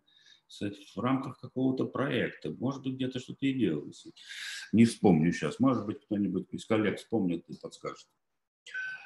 А, значит, э, к этому списку. А, научная статья. Этому, как поступать совсем еще юному юристу? Ну, это, кстати, легко ответить, если бы здесь точка стояла. Наслаждаться жизнью. А, еще даже без диплома бакалавра университета где вы получали специалитет. Э, в смысле, я лично не очень понял. Чтобы приблизиться к вашим знаниям и пониманию цивилистики. Спасибо за комплимент. Эм, несколько вещей, конечно, надо делать. Это как раз очень простой вопрос. Читать, читать и читать. Но в промежутках думать, думать и думать. И третье – обсуждать. Обсуждать и обсуждать. Вот упрощенно Может, еще что-нибудь в голову пришло, если бы я мог подготовиться. Э, но только так, а как еще? А, ну, понимаете, если человек увлечется чем-то, если ему что-то будет интересно, то он придет к правильному пониманию, знанию. Нужно только, конечно, найти какие-то, ну, методологическую помощь получить у талантливого профессора, у талантливого ученого, да, а, чтобы подсказал, где что почитать, какая, какие книги лучше, какое барахло в руки не брать. Ну, не тратить просто время на это. А, а так, ну, какие еще? Познавать, грызть гранит науки, и знание придет к вам. Второй еще вопрос отсюда. Как поживают птички за окном? Хороший, приятный для меня вопрос. Э, думаю, много из наших зрителей, многие не знают, при чем птички под окном. Но а автор этого вопроса, безусловно, следит за моими постами в Фейсбуке. Да, действительно, 4 мая я вышел на балкон покурить, вы уже, наверное, заметили, что я в этом смысле больной человек. И вдруг обнаружил э, на дереве, которое под окном стоит прям довольно близко с балконом, гнездо. Вот, думаю, надо же, что гнездо. Э, так в шутку в Фейсбуке я опубликовал, говорю, что гнездо, угадайте. Угадал мой кум, причем очень точно, да, Игорь Петрович Серебряков, довольно известный адвокат. А он говорит, это дрозда гнездо. Вот. И действительно привили скоро дрозды, обустроили это гнездо, ну и через некоторое время уже стали появляться там яички, 6 штучек в результате у нас было. Потом появились птенцы, все вылупились, один куда-то исчез, правда, шестой. Вот, судьба его неизвестна. Опять выросли и улетели. Улетели, где-то летают, иногда какие-то залетают, уж не знаю, может, это они так подросли, какие-то другие. Тут вокруг дома много зелени, а вот а, они там тут как-то мигрируют. Так что, похоже, у птичек все прекрасно. Вот.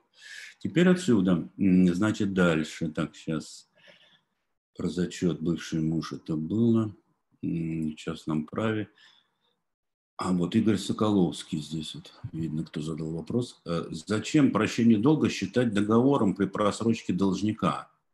Он не реализовал шанс, кредитор простил. Вот и пусть неисполнение остается на совести должника. Хороший вопрос. У него есть даже какая-то некоторая история. В свое время я с коллегами а, принимал участие в подготовке обзора практики утвержденного впоследствии президиумом Высшего арбитражного суда а, по а, прекращению обязательств, в частности, про прощение долга. А в то время аналитическое управление Высшего арбитражного суда возглавлял такой очень опытный судья Олег Александрович Наумов. Ну вот он настолько был опытный, мне кажется, он с детского садика вот судья. Вот, правда, вот эти советские времена там чуть ли не, он еще студентом был, а уже как-то судьей оказался. Э, ну, ну, ну вот, то есть он был настолько авторитетным, он был членом президиума, он вот тогда возглавлял наше аналитическое подразделение, он был членом высшей коалиционной коллегии судей.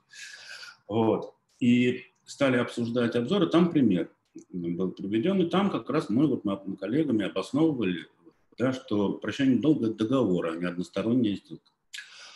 И он, а он человек опытный, авторитетный, он говорит, минуточку, ребятки, ну как же так? Ну-ка посмотрим закон, что в законе написано.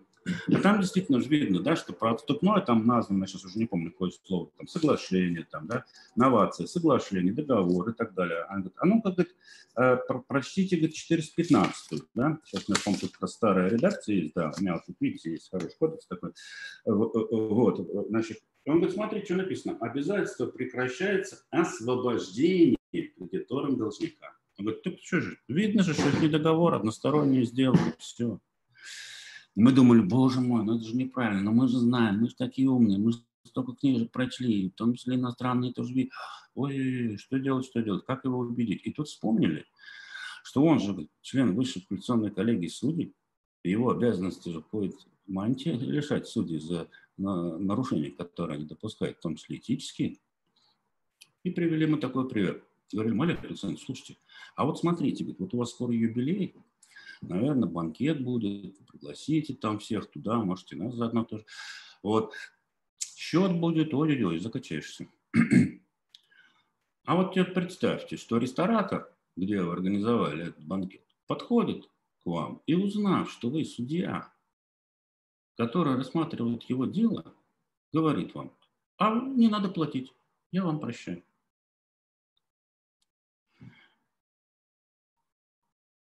Олег Александрович, как это он без моего согласия? Я говорю, так вот. А, он говорит, нет, ну тогда, конечно, надо, чтобы договор был. Итак, в российской юриспруденции прощение долга стало квалифицировать как договор.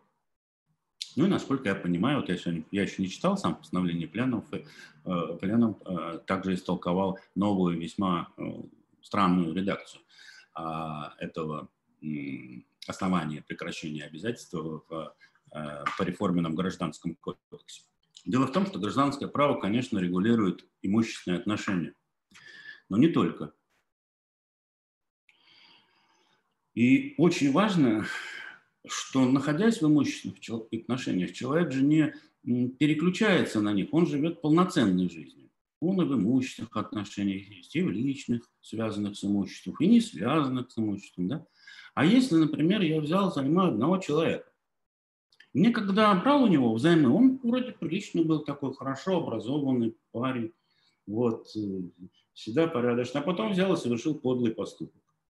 Бесчестно поступил, непорядочно. И он меня решил простить долг. А я не хочу такого человека прощения долга. Я не хочу, чтобы все говорили, а, этот мерзавец, смотрите, ему долг Сабашу простил. И тот, видите, довольный какой. Понятно, понятно. Нет, я хочу сам отдать долг. Должен ли быть уважаем этот интерес гражданским правом? На первый взгляд мы должны сказать, да нет, но почему это не имущественный какой-то интерес у него. И это гражданскому праву должно быть безразлично. Но так ли это? Я бы не хотел, чтобы это было безразлично право. Я бы хотел сохранить возможность бесчестному человеку вернуть долг и не принимать его прощения. Для меня вот лично это колоссально важно. Это важнее, чем все эти деньги. Понимаете? Не знаю, смог ли я вас убить или нет. Но вот такое соображение имеется. Да? Имеется. Оно не новое на самом деле. Если вы посмотрите, там 200 лет об этом назад юристы писали, думаете, что ну что придумали все. Нет. Так, птички были. Как вы считаете, являются ли конкретизирующие договоры к рамочному договору отдельными договорами, автономными? И будут ли считаться конкретизирующие договоры недействительными в случае признания рамочного договора незаключенным или недействительным? Рассматривали вы когда-нибудь подобные дела? Я таких дел не рассматривал, такого опыта нет, вот как, ну, особо не сталкивался.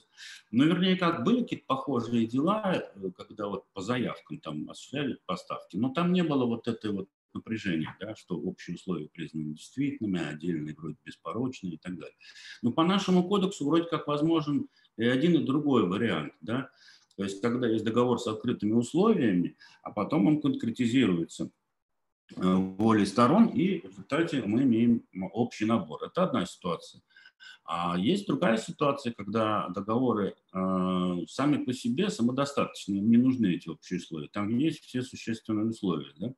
Но есть так называемые общие условия, там сказано арбитраж, где будет, где-то претензионные сроки, там размер штрафной санкций, все что угодно. И вот взяли, признали недействительным вот этот вот договор, ну, рамочный, как у нас называют, или там, я не знаю, а, то он-то не нужен, да, если мы не признаем, что стороны – а готовы были заключать вот эти конкретные договоры только если есть вот все те условия. А для этого есть такие соображения, да, ведь не просто как они так сделали, да. То есть они не готовы. У нас тут что-то принято действительно в вопросе. И будут ли считаться конкретизирующие договоры недействительными в случае признания рамочного договора, незаключенным или недействительным? Да. Все зависит, мне кажется, от становления воли сторон в этом случае.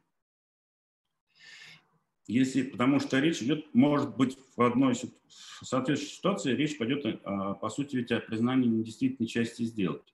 Если стороны готовы были сохранять сделку, да, действительно, и без включения в него вот этих, которые в рамке были написаны, а рамки могут быть большие, маленькие, важные, не важные и так далее. Но раз уж они согласовали, скорее всего, важные. Да? Но тем не менее наш, э, наше учение о сделках говорит, что часть сделки может быть признана, а другая будет действовать.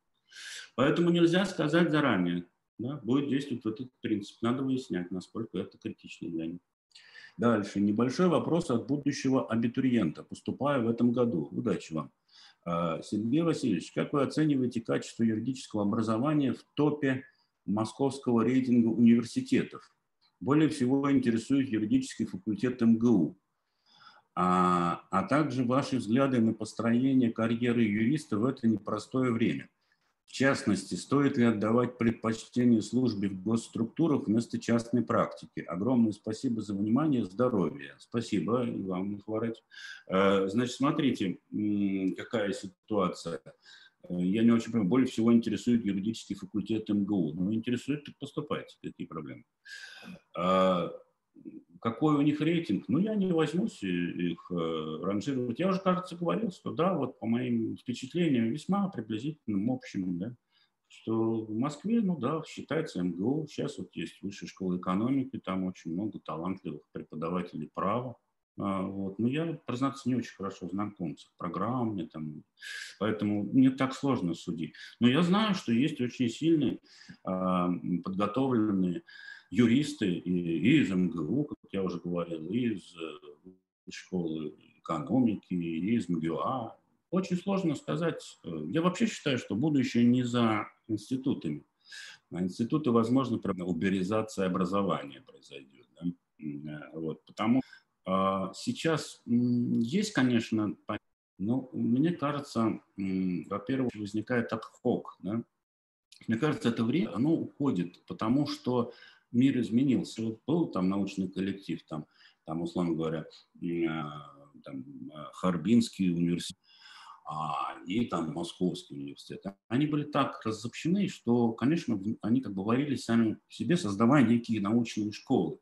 А сейчас мир так открыт, что вот легко по зуму люди встретят и говорят, слушайте, давайте вот сейчас такой мозгоштабный такой сделаем.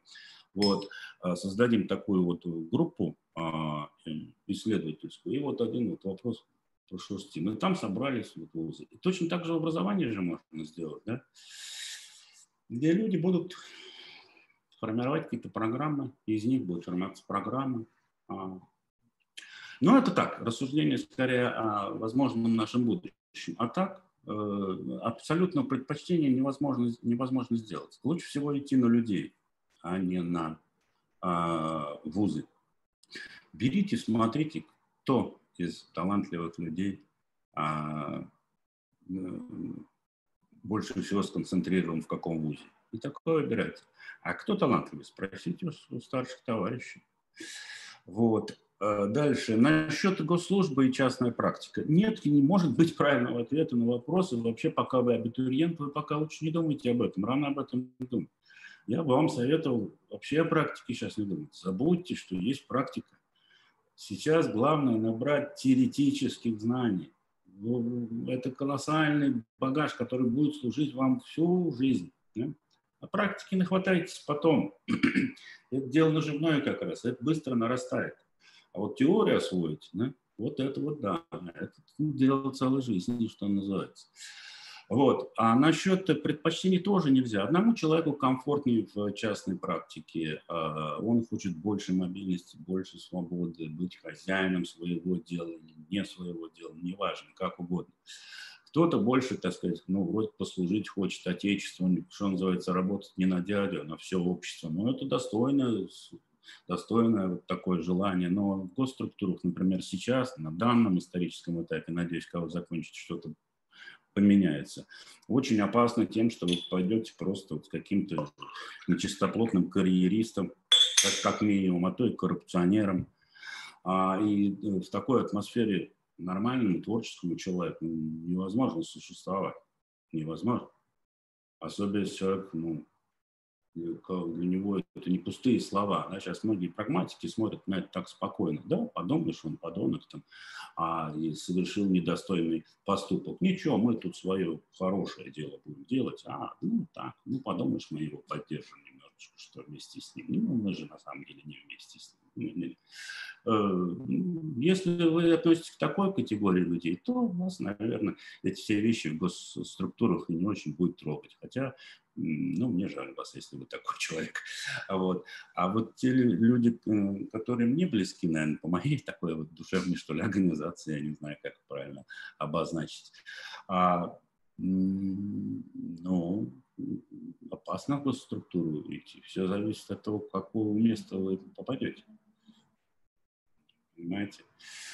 А сейчас найти в госструктурах такое место, где нет коррупции, где нет вот этой вот конценализма, нет этой глупости, тупости. А, не знаю, есть такие.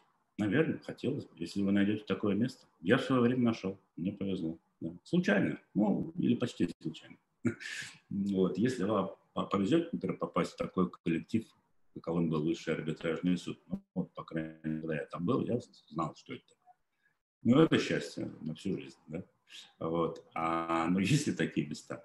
Не уверен. И, и, просто если бы было, я, я бы, скорее всего, что-то о нем слышал. Но я не слышал. а, так, теперь здесь надо посмотреть. А, здравствуйте. Здравствуйте. Интересует простой вопрос. Статья 711 ГК. Диспозитивная или нет? Вопрос 7. Да? 711, а, под вечер я уже устал, друзья мои. Я уже сейчас на память не помню, тем более подрядные эти статьи. Я так не очень часто им занимаюсь. 711 статья. Давайте посмотрим сейчас, я вспомню, что это такое. Порядок оплаты работы. Если порядком не предусмотрен трам-пам-пам. Да, конечно, диспозитивная. А Верховного суда, по-моему, было, было дело как раз по 711 статью, где он сказал, что она диспозитивная. Там, по-моему, еще, кажется, с удержанием это было связано. Это сейчас вспомнил, видите. А, дальше. Топы, топы было. Как вы, наверное, знаете, на факультете права Высшей школы экономики поменялся декан. Понятия не имею. Какая, на ваш взгляд, э, какая, на ваш взгляд, это а, как, наверное, на ваш взгляд, это может изменить ситуацию на факультете права Высшей школы экономики? Увы, вы, вынужден вас огорчить. Я не, не, знаю, кто там был деканом, кто стал деканом и уж тем более не знаю, как это может что-то изменить. Вот. Вы уж простите меня, что разочаровал вас, и э, прошу простить меня также всех деканов, что я их не знаю. 16. Сергей Васильевич, здравствуйте. Скажите, здравствуйте. Скажите, вам нравилось работать судьей? Почему после ликвидации высшего арбитражного суда вы не пошли судьей в арбитражный суд конституционной инстанции, к примеру? никогда не хотелось стать адвокатом или просто юристом в консалтинге или инхаусе, спасибо. А, пожалуйста. А, значит, э, с конца даже можно начать. Да? Когда-то в позапрошлой жизни, да, может быть, даже раньше, я работал э, юристом в консалтинге, как сейчас это принято называть, и даже был недолгое время адвокатом, практиковал. Вот, э, и мне это нравилось, было интересно, но я чувствовал, что мне хочется чего-то еще, ну и вот жизнь моя так вот как-то, может быть, и поэтому изменилась. Нравилось ли работать судьей? Ну, странный вопрос. Конечно, нравилось. Это, ну, это чрезвычайно интереснейшее дело, правда, ответственное и вредное для здоровья. Вот, разрушает нервную систему просто на раз. Вот. Почему после ликвидации значит, не пошел судьей? Мне даже в голову не приходила эта мысль, что можно пойти судьей в кассационную инстанцию. Ну, во-первых, я думаю, меня не, не взял бы то никто, вот, э, как говорится, я же сбитый летчик. А во-вторых, э, я бы, конечно, не пошел, да, если мне да, сказали, а не хотите, э, нет, нет, ни, ни, ни за что, нет. Там, там патагонная система, там люди умирают над этими делами, я бы все время бы испытывал ощущение, я и в высшем арбитражном суде это ощущение испытывал, но, конечно, в значительно меньшей степени, как я могу себе представить, если пойти в эту в кассационную инстанцию. Я просто, ну, имел мнение, что называется, судьи, я, конечно, сам-то это не мог на себя почувствовать, но просто знал от них, что это такое. Это конвейер, это, это не право, это не правосудие, нет. Все-таки в высшем арбитражном суде, ну, мы хоть там тоже была нагрузка, дай бог, но все-таки имела возможность подумать, порассуждать, обсуждать с коллегами. Я не, не, не понимаю, как по-другому правосудие может быть работать. Если правосудие превращается в какой-то конвейер, когда, ну, я не знаю, это как, как, я не знаю, как в сельской больнице, где один врач на огромное количество пациентов. Да? Откройте рот, закройте рот, следующий. Да? Ну, ну, ну поэтому нет, ни в коем случае. Ни за какие деньги. А, так, э, значит, сколько? Два. А теперь отсюда, да? 711 мы проехали. А, тут вот как-то интересно. А, э, Ренат э, Тавдиряков. Не желаете ли, не жалеете ли, что стали юристом? Иногда жалею, если честно, иногда жалею. А, просто иногда чувствуешь, что ты мог бы принести пользу людям, но по тем или иным причинам ничего нельзя сделать. Не, не, не, не выходит. И это ужасно обидно. Вот. А, а если ты, я не знаю, там, да, наверное, правда, и в других профессиях такие же бывают проблемы. Но, тем не менее, иногда жалею, да. А, да, теперь здесь. Значит, дальше. Здравствуйте, Сергей Васильевич. Здравствуйте. Очень интересует ваше мнение по поводу возможности виндикации вещи при юридической гибели, раздел земельного участка, реконструкции здания, переработка и тому подобное. Практика неоднозначна. Поставьте, наконец, точку в данном вопросе. Ставлю точку. И виндикация вещи при юридической гибели возможно всегда. Нормально так будет? Подойдет вам? Но если серьезно, Вообще, вроде бы классический подход такой, что индикация невозможна, потому что нет объекта. И при переработке нет тождества между вещами, э, и поэтому он невозможно. Но в некоторых случаях мы знаем, что право преодолевает, например, проблему тождества. А, взять хотя бы переработку заложенной вещи, да, а залог продолжает применять вещь, ну, то есть это не виндикация, конечно, да, иска обращения взыскания, но большой разницы здесь нет. То есть право сохраняется вечное при переработке. Да? Вот. Вопрос очень сложный. Я думаю, что здесь не может быть э, однозначного решения. В каких-то случаях справедливость, кажется, э, должна сказать все, э, риски лежали на тебе, ты утратил вещь.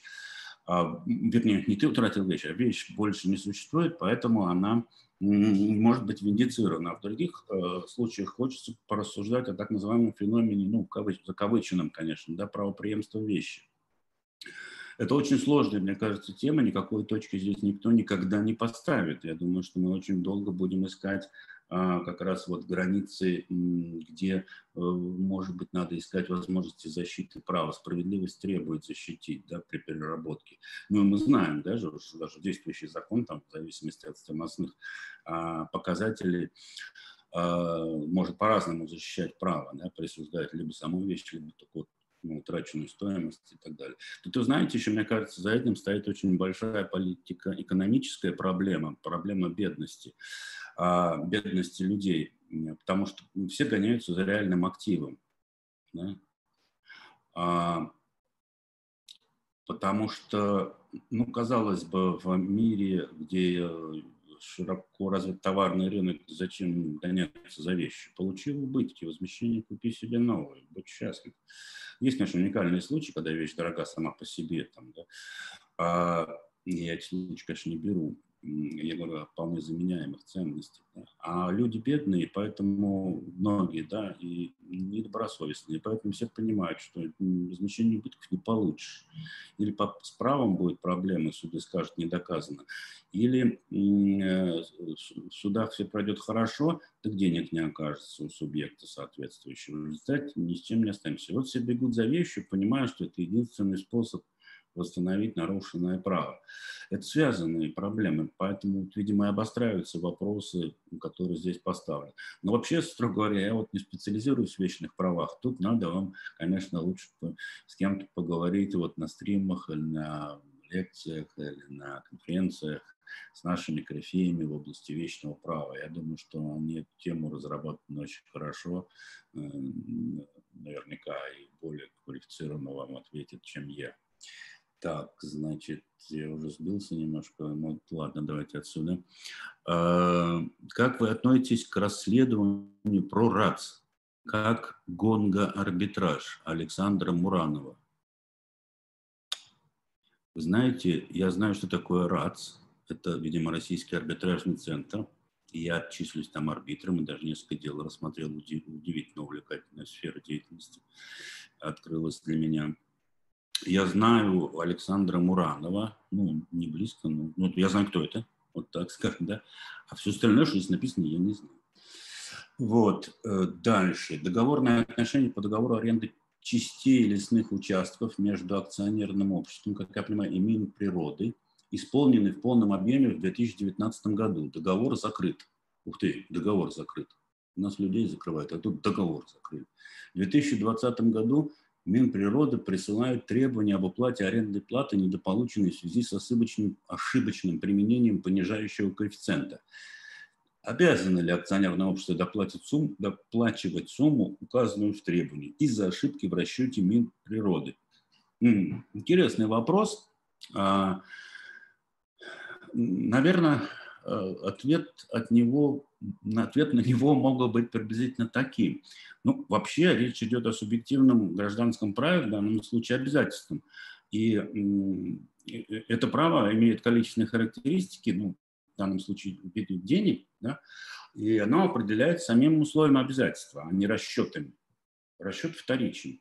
Ну, тот что-то посчитал, а по обязательству сколько причитается. Вот сколько почитается, столько и надо платить. Но тут есть некоторая, как я понимаю, такая вот подоплека, ну, намек, или я, может быть, вижу того, что здесь нет, да? а, ошибка в расчете. А, ну, видимо, сама по себе, наверное, ошибка в расчете наверное, не должна лишать права. Да? Давайте отвлечемся от этого казуса и упростим его. Да? Надо просто простого начинать.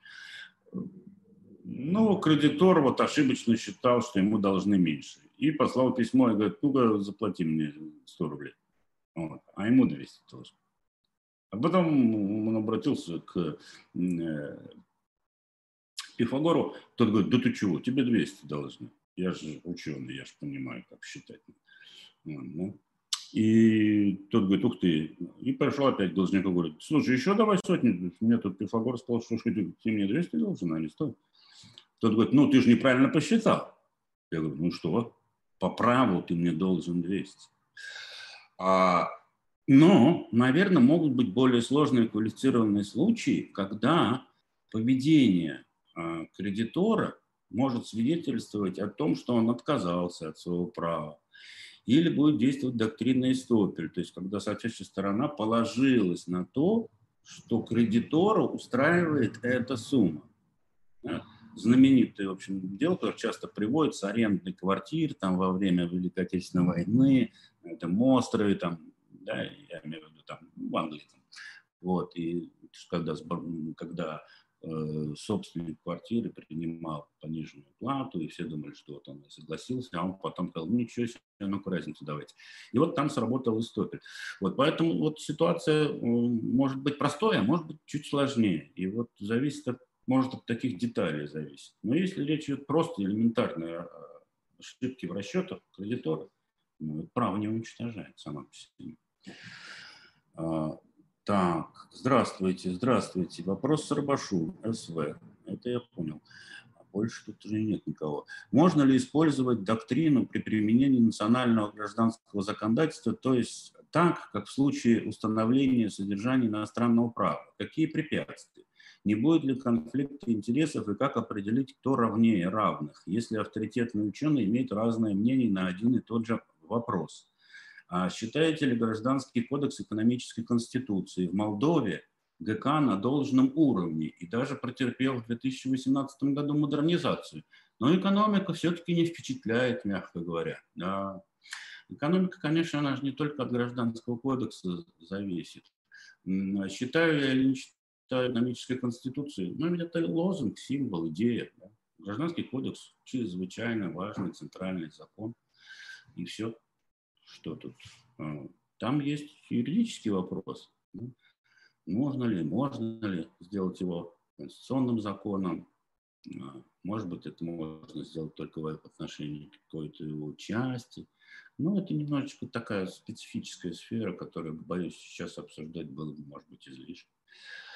Насчет разного мнения в доктрине, а, ну, тут тоже такой вопрос, можно ли использовать доктрину при применении а, вот так, национального гражданского законодательства, то есть как в случае установления содержания иностранного права. Нет, я думаю, формально юридически нельзя. Здесь, мне кажется, я, конечно, не специалист, надо вам, э, специалисты в области МЧП с таким вопросом бы обратиться, они бы ответили более квалифицированно. Мне кажется, это как раз здесь вот срабатывает специфика именно международного аспекта в частном праве. Именно для этого случая допускается применение доктрины. А, вот. А мол, доктрина, мол, бывает разная. А это правда. Просто ну, на самом деле кодекс же он не будет вам там все разжевывать до конца, когда он такое правило устанавливает. Поэтому есть э, такое понятие доминирующее воззрение доктрины. Вот, то есть, когда на тот или иной вопрос э, большинство ученых смотрят одинаково, вот это и должно приниматься во внимание. И если мы вот говорим, да, именно вот этом международном аспекте, потому что, ну, я не знаю, есть какой-то маргинальный ученый Сарбаш, который считает а, исполнение сделки. Ну, нельзя же на этом основании доказать в иностранном суде, что вся доктрина так считает. Нет, Доктрина так не считает. Ну вот вам, пожалуйста, ответ на этот вопрос. И поскольку это будет предметом состязательности в нормальном суде сторон, то там тут же говорят, да нет, слушайте, уважаемый суд, вот противная сторона ссылается на то, что в России доктринальное мнение, что исполнение этой сделки. Да ничего подобного, это вообще один единственный чудак там, который так считает. А все остальные так не думают. Вот доказательства, вот труды, где написано, что это неправильно. Ну, вот так, наверное, как-то это будет работать. В этом месяце Казахский гуманитарно-юридический университет поднял вопрос о необходимости нового гражданского кодекса в Казахстане. В СМИ сообщалось, что разработаны концепции и проект кодекса в новой редакции, чуть знакомая история, на 70% обновлен действующий. Но их в открытом доступе нет, хотя презентованы Минюсту. Прячут, прячут проект, а? Многие крупные цивилисты Казахстана, Сулейменов МК, Диденко АГ, знаю этих уважаемых людей, да, и а, эту идею не поддержали и выступили с жесткой реакцией. Примечательно то, что в Казахстане КАП, Уголовный кодекс, ГПК и УПК, Трудовой кодекс в относительно недавнее время были обновлены. Как вы относитесь к идее новых ГК? Или вы за совершенствование отдельных положений? Ну, кажется, я отчасти в на другой вопрос уже ответил. Да? Сдержанно отношусь а, к идее новых ГК. Скажем так. А, далее, вопрос 10. Никита Решетников. А, применялась ли ваша позиция по поводу урегулирования цифровых прав и технологий блокчейн в целом, в том числе централизованные и децентрализованные? у меня позиция какая-то есть. Я не очень разбираюсь в цифровых правах. Может быть, вы имеете в виду вот там законопроект соответствующий, я еще тогда готовил ну, экспертное заключение по законопроекту, не применялась ли моя позиция. Знаете, я не в курсе, применялась она или не применялась. Извините, не знаю. Ничего об этом не слышал. А, как вы считаете, при чтении профессиональной литературы для ее эффективного применения нужно углубляться в изучение каждого текста подробно – при этом время затраты, а, время затраты, да, конечно, больше. Или можно просто прочитывать и накапливать, а она потом интуитивно будет применяться, всплывать. Спасибо за ответ. знаете, ну, я не специалист в области когнитивных технологий, наверное, вот разные бывают э, способы запоминания, разные люди э, обладают, наверное, разными способностями. Я могу сказать, как я это делал, ну вот особенно когда был помоложе, да, и для меня было очень много новой информации. Да, в принципе, я сейчас так делаю. Я ну, брал соответствующий источник и, э, значит, с карандашиком внимательно читал, старался запомнить, понять, и как-то пропустить через себя, ставил какие-то вопросы, э, писал какие-то нотобены, э, иногда что такое там согласен, не согласен, иногда там роешь свои старые библиотеки находишь свои собственные э, записи. Далее, вопрос по задатку. Представим ситуацию. Представим, продавец и покупатель хотят заключить сделку купли-продажи недвижимости, квартиры. Однако ни основного, ни предварительного договора не подписывают. Стороны даже не согласовали проект того или иного договора, но при этом покупатель по расписке передал задаток за квартиру. Вот как. Хотя обязательства еще в итоге того, в итоге-то и не возникло.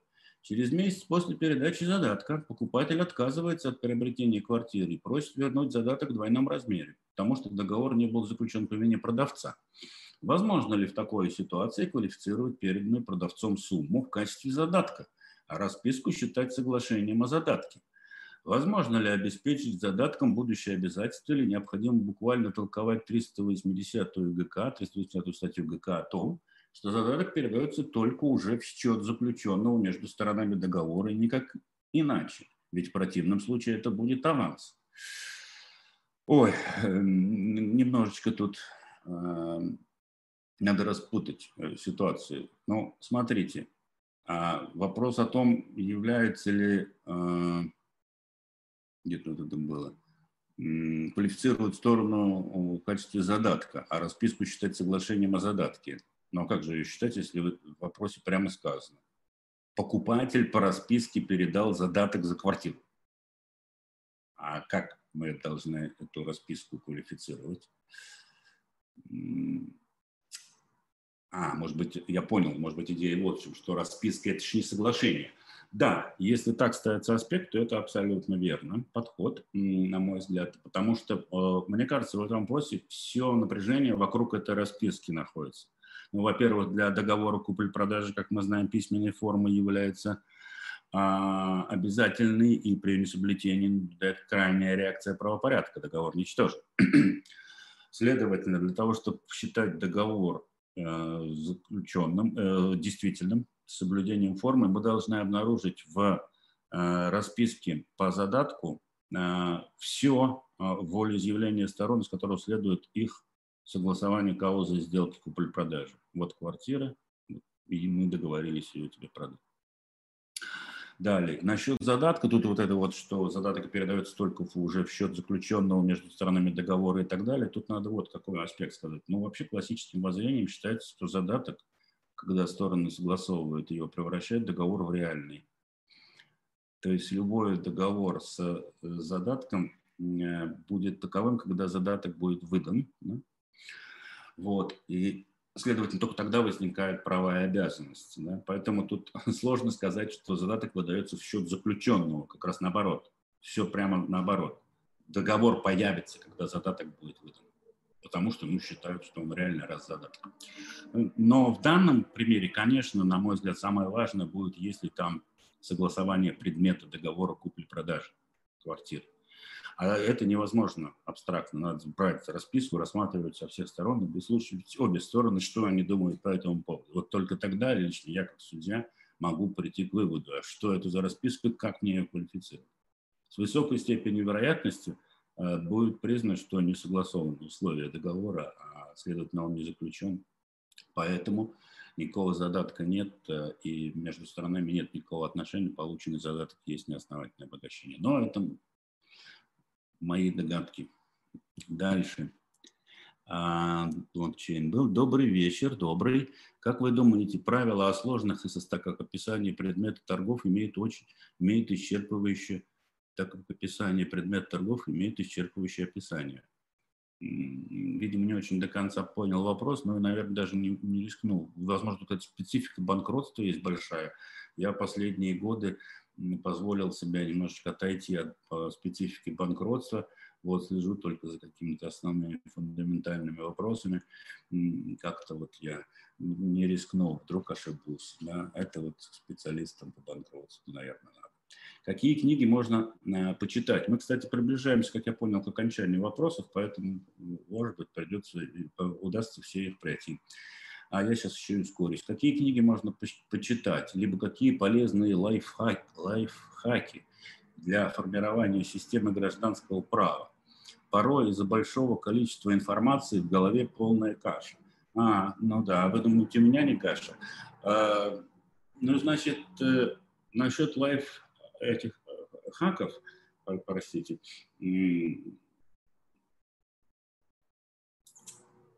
чтобы не было каши.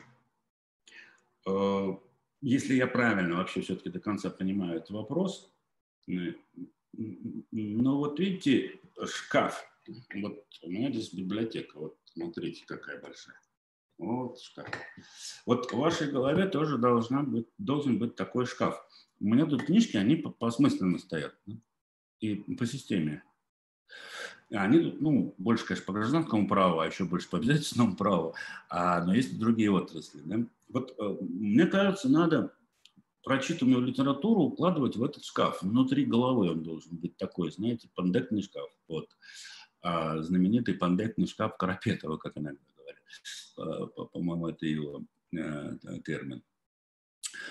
А, и там все раскладывают кирпичиком. То есть вы, вы должны знать, вот тут есть проблема, в каких, к каким полочкам она относится. Там сделки тут здесь, да, объекты права здесь, так, отлично, правоотношения, это сюда. И, и, и вот как-то так, наверное, стараться можно. В системе действительно видеть. Вот э, автор улавливает, мне кажется, главное действительно, да, э, стремление формировать систему внутри себя. Это очень сложно, это самое главное. Действительно, сейчас очень часто вот среди молодых людей я замечаю – ну, то, что иногда называют клиповое мышление, фрагментарное мышление, да, а, а спрашиваешь вопрос, а вот скажите, вот зачет, это что такое? И он начинает смотреть, а, вот был такой пост на закон РУ про зачет. И, и вот, понимаете, когда знания человека основаны на зачете опираются на пост, это не очень здорово. Поэтому, конечно, книги надо читать. Но действительно их очень много, они разные, ну, могут действительно немножечко ну, сложности возникать, я понимаю, да, это сложно. Надо систему а, знать, да, а это что такое? Это теория права, теория права. А, и фундаментальные положения гражданского права. Если, ну, я не знаю, кто задает вопрос, да, студент, начинающий юрист или уже, так сказать, так сказать, практикующий юрист, который чувствует недостаток образования и хочет его восполнить. Ну, разные же могут быть ситуации. Вот. Э, то есть надо начинать с фундамента если мы говорим про книжки, только про книжки, да, потому что, ну, конечно, образование это не только книжки, это и лекции, это и семинары, это общение э, с профессором, это э, уточнение, понимание, вот, чтобы он правильную полку-то уложил, сказал, парень, да ты не на ту полку запихиваешь, потому и не лезет, это же надо сюда, в сделки, а ты толкаешь куда в объекты. Ну,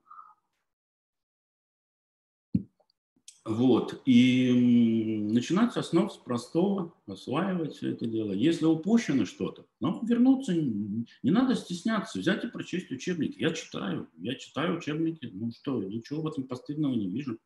Не скрываю не собираюсь скрывать, с какой стати. И у меня есть колоссальные провалы каких-то там, например, ну, отраслях знаний, там, я, например, не практикую. Вот мне сейчас задали там по банкротству вопрос, что там про гражданскую кодификацию. Я не специалист в этой области. Или там даже вечные права, ну, казалось, более-менее близко, там, медикация, погибшие вещи.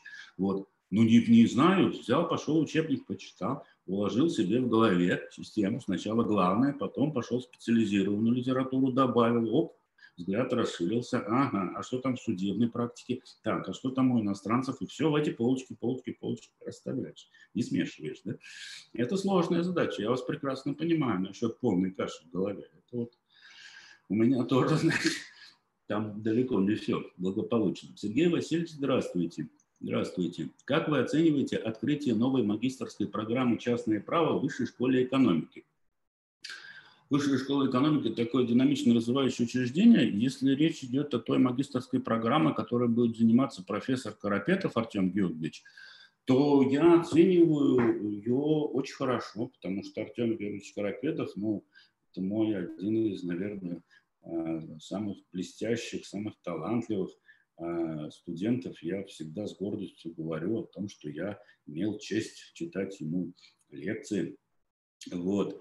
А, учить его гражданскому праву. И он вырос в профессора в одного, на мой взгляд, сейчас из ну, идущих цивилистов в современной науке гражданского права. Я сам у него теперь учусь и очень рад и счастлив этому. Понимаете, ну работает же, значит. Вот. А, если об этой магистратуре идет речь, то, конечно, я оцениваю открытие этой новой магистрской программы исключительно как а, еще одну возможность для нашей молодежи э, поучиться у талантливых и в некоторой части даже порядочных людей. части порядочных людей. Да. А мне тоже была предложена там небольшая возможность прочитать курс практически такой по разбору судебной практики, главного обязательственной практики. Вот. Э, я, честно, не хочу это делать, но отказать Артему Георгиевичу не смог. Вот, теперь так, сюда, да. А, так, э, мнение, сейчас а, коротко, так. Ага, вот, нашел, где я остановился. А, а, Анвар Хузин коротко расскажите, в чем различие между принципом внесения и принципом противопоставимости? Вы за кого? А, не расскажу, времени не хватит. Да и, в общем, это сложный вопрос, к нему готовиться надо. А, это две методологии, а, которые могут, можно представить как конкурирующие, а можно их попытаться ну, подружить, примирить. И не надо быть за кого-то, надо найти каждой из этой концепции место для применения. Они находятся на самом деле, находятся. Вот. Что же касается вот самой концепции, то противопоставимость это, мне кажется, более древнее э, правило, наверное, ну, по моим вот так, интуитивным ощущениям. И проблематика, связанная с фиксацией вообще прав, защитой прав в будущем, конечно, будет э, э, развиваться в совершенно другом технологическом ключе. Я в этом глубоко убежден, что многие те правовые проблемы, концепции, контроверзии, споры, обоснования, а, э, тончайшие построения различных элегантных теорий, все пойдет прахом и останется в искусстве только, да, а не в практической юриспруденции за счет мощного развития технологий. А, ну, да, уже упоминал сегодня блокчейн. Я не знаю, справится он не справится, но появится блокчейн 2 или блокчейн 22. Вот. И будущее, конечно, людям удобнее будет, э, когда их права надежно зафиксированы и определяются их передачи, исчезновения чрезвычайно мощной защитой. Может ли это дать противопоставимость? Нет, противопоставимость не имеет той вот технологической силы. Она, как идеология, очень, кажется, справедливой, сбалансированной, гибкой и так далее. А, но как технология, а, в ней нет технологии, ни одной идеологии. А, дальше, сюда надо. А вот здесь как раз почти последний, нет, последний вопрос. Сергей Васильевич, почему вы не преподаете в МГУ? Очень ждем вас с лекциями. Спасибо за лестные слова. А, мне предлагали должность профессора в МГУ, ну, естественно, и преподавать. А, я отказался. Почему? А, объясню. Я считаю, что преподавать настоящим студентам, там, ну, вот, бакалаврам, да и магистрам-то тоже, это колоссальная ответственность. Это может делать люди, которые убеждены в том, что они не испортят человека. Ведь студент, он как табула раза, да, вот что записано будет профессором туда, то в значительной степени предопределит его и не только, пожалуй, как профессионала, но, возможно, даже и как человека. Вот я, работая, столкнувшись в свое время с прекрасными людьми в исследовательском центре частного права, ну, в общем, относительно еще молодым человеком, да, наверное, вот, процесс моего становления, роста как личности, как человека, наверное, надеюсь, тогда еще не закончился. Да? И когда я стоял рядом с такими людьми, как э, недавно ушедший от нас профессор Маковский Александр Ильич, профессор Яковлев Феофилович, профессор Дозорцев, Голубов, Халфин, Розенберг, Брагинский. Ну, слушайте, я могу перечислять. Я был среди них. Это колоссальное счастье. И я от них не только ведь право, не только право учился. Я учился человеком быть порядочным надеялся, что научусь. Да? Вот. Э, ну, сейчас там такого нет. Вот, э, поэтому э, я не считаю себя возможным взять такую ответственность. И есть вторая, более ну, прагматичная, что ли, причина. Так просто сложилось в моей жизни, что большую часть своего преподавательского опыта я провел именно ну, вот в в классе постградиат, что называется. Кстати, это российская школа частного права, она не так задумывалась, она для магистрантов. Тогда не было никакого баллонского процесса, вот этого вот деления на бакалавр, магистрат. И тогда э, отцы-основатели школы, они считали как раз, что туда должны поступать люди с высшим юридическим образованием. Не по формальным признакам, что там бакалавр в соответствии с пунктом таким-то, по пунктам таким-то, с учетом инструкции Минобраза. Нет, а по идеологии. Это должны люди, которые приходят не за профессией. У них есть профессия. Они приходят за знанием права. Им хочется дальше пойти. Они уже получили профессию. Им не в этом интерес. Они уже юристы. И это в свое время, мне кажется, очень сыграло большую, большую роль в людях, которые там появились.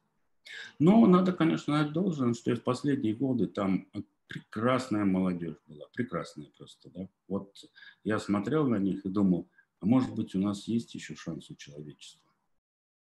Может быть, не, не все погибло. Вот. Ну, кто хочет, посмотрите, где-то в сети есть, есть, кстати, тоже вот э, Moscow Lawyers э, снимали какой-то ролик, мы разговаривали много о школе частного права, там поподробнее будет. А я преподавал и преподаю сейчас, и хочется надеяться, какое-то время еще протяну, э, практикующим юристам. Мне, я привык с ними работать в их, как бы, в их стиле, мне комфортно с ними. Вот. И почему, может быть, еще и комфортно? Я их не могу испортить уже поздно.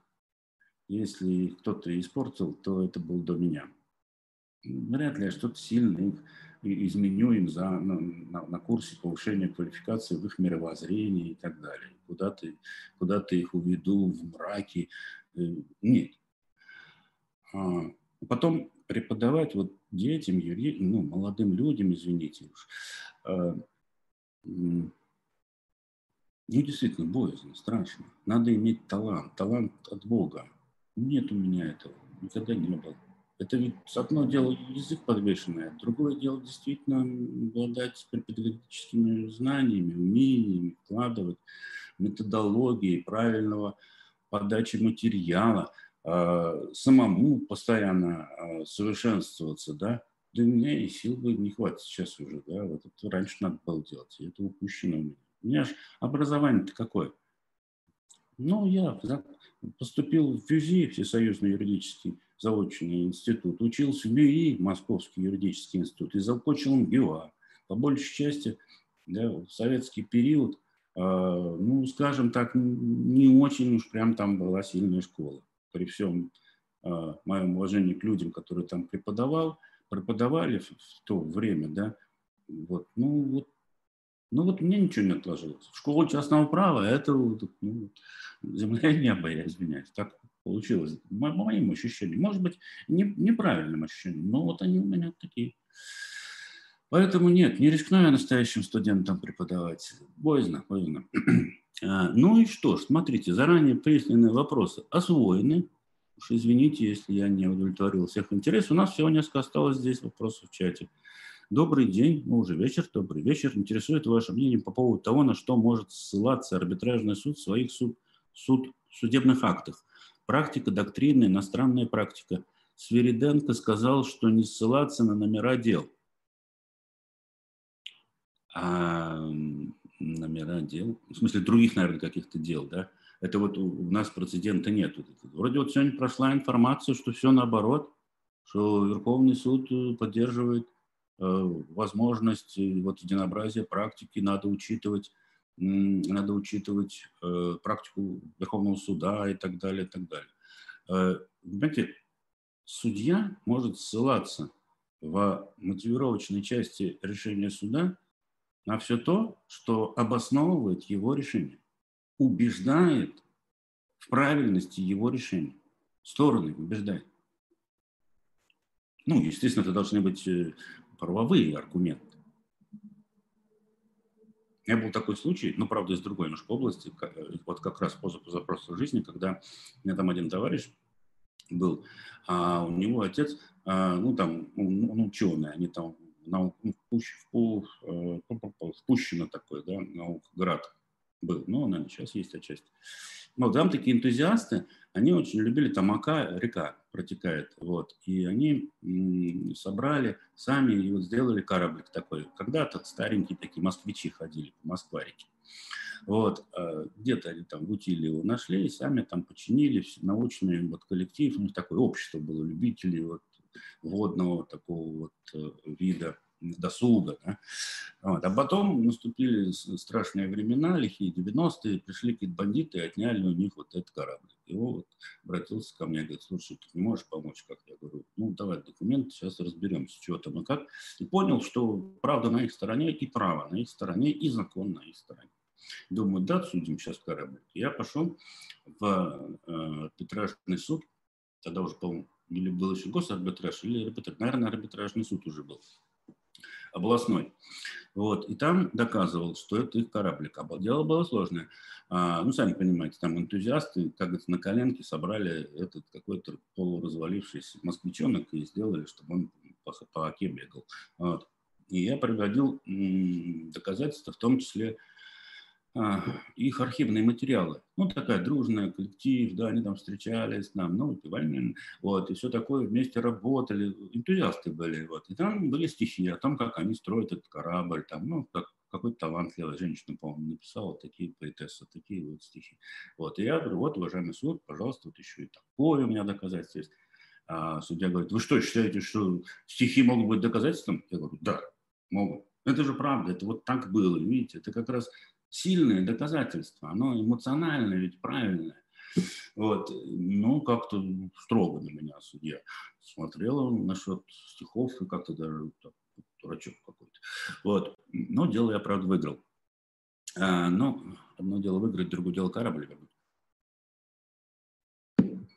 А, на все можно ссылаться.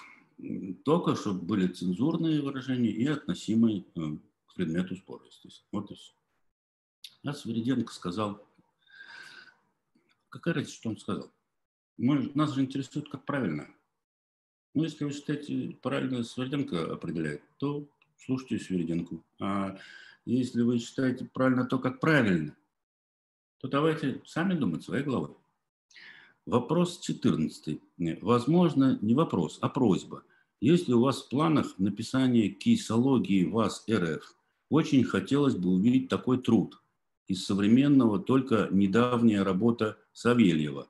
Но я, признаться, не знаю, что такое кейсология. Я помню, одно время прицепилось это слово к моему одному курсу, как-то я его ну, экспериментальному один раз вот в Российской школе частного права провел. И, признаться, ну, посчитал эксперимент удавшимся и приведшим к отрицательному результату. То есть вот не пошло у меня. Для меня, мне было некомфортно, я не чувствовал себя удобно. Поэтому вот если это имеется в виду, что, ну, а что какое кейсология, где разбирались бы какие-то дела а, высшего арбитражного суда, ну, такая литература есть, огромное количество литературы. В одном месте это все собрать, но тоже кое-что есть. Но вот эти вот книжки, вы, может быть, знаете, я сейчас покажу. А, вот, у меня тут есть несколько книг. Такая вот такая вот была целая серия. Не знаю, можно это назвать кейсологией или нет. Вот, вот, вот так вот они выглядят, да, правовые позиции Президиума Высшего арбитражного суда, вот, под редакцией Антона Александровича Иванова, частное право, публичное право, ну, вот такое. Вас это что не устраивает? Вот, э, ну, вот, мне кажется, уже что-то есть. Э, вот, поэтому я, признаться, каждый. А Савельев это другое. У Савельева научный труд. Это, это не кейсология. Это э, настоящее научное исследование. Вот скоро будет мероприятие, подключайтесь, там поучаствуйте. Как раз м, пойдет речь о работе именно э, Сергея Савельева. Я, к счастью, тоже могу похвалиться. Это тоже один из моих студентов, тоже один из самых талантливых студентов. Если э, профессор Карапетов, э, Андрей Владимирович Егоров, которые оканчивали высшую школу частного права, и даже я видел их несколько раз на своих лекциях, э, и, и они в области науки больше известны, то Сергей Савельев в области практики себя проявил как, да? Надо же такую вот карьеру адвоката сделать, стать известным адвокатом, что называется, вот self-made man. вот. А, и ну, у него на, настоящая научная работа. Это немножечко, вот, наверное, другое. Хотя, может, я просто вопросы не понял. Ну, неважно, может быть, как уточните при случае где-нибудь на каких мероприятиях. Как вы относитесь к высказыванию некоторых судей о том, что нужно отменить возможность жаловаться на судью в, коли, в коллегию? Ой, вы знаете, этот частный аспект колоссально сложной и большой теме, об ответственности судей. Очень сложный вопрос. Я не специалист в этой сфере. Это ну, целая вот, э, проблема э, высочайшего порядка, потому что, э, конечно, судьи должны когда-то отвечать за содеянное им. И здесь очень сложно нащупать грань, чтобы не стеснить свободу судьи, свободу его смотрения, а, его стремление к правосудию и справедливости не затронуть. И в то же время ну, не, не оставлять безнаказанным а, какие-то проступки судей. Очень сложная и болезненная для России в особенности эта тема. Я вот могу вам одну историю рассказать. Я когда-то был отправлен в командировку в то время, когда судьи э, высшего суда спокойно ездили за границу и общались с своими коллегами. И я вот был в Соединенных Штатах Америки, и знакомился с работой судей, они нам много чего объясняли, показывали, очень интересно и познавательно. Я там вот познакомился с одной а, переводчицей, Софией, как сейчас помню. Она судебный переводчик вообще, ну и вот ее, видимо, там наняли, потому что она с нашей группой тоже поработала. Ну и как-то вне программы мы с ней э, разговорились. Я говорю, Софья, а вот у нас такое есть представление, что вот американцы, они очень доверяют своим судьям, и, ну, там, чуть ли не для них боги, безупречные, и все. Она говорит, ну, я говорю, это действительно так, вот обычные вот люди, да, они вот, правда убеждены в том, что вот судьи, они вот просто абсолютно безупречные. Судьи действительно безупречны? Она говорит, да, вообще-то это общее представление. Но, вот, конечно, есть у нас есть проблемы. Я говорю, какие? У нас, говорит, недавно говорит, был колоссальная проблема, сейчас все общество просто взбудоражено. А, речь идет о том, что э, система несовершенна, надо срочно ее менять. А я говорю, что такое? Вы знаете, вот какая история. Значит, ну вот один судья, ну пожилой уже, такой сильный пожилой судья, но он влюбился в молодую девушку. никак не, не знал, как бы так сойтись с ней. А, ну, как-то она не очень отвечала там взаимностью или еще что-то.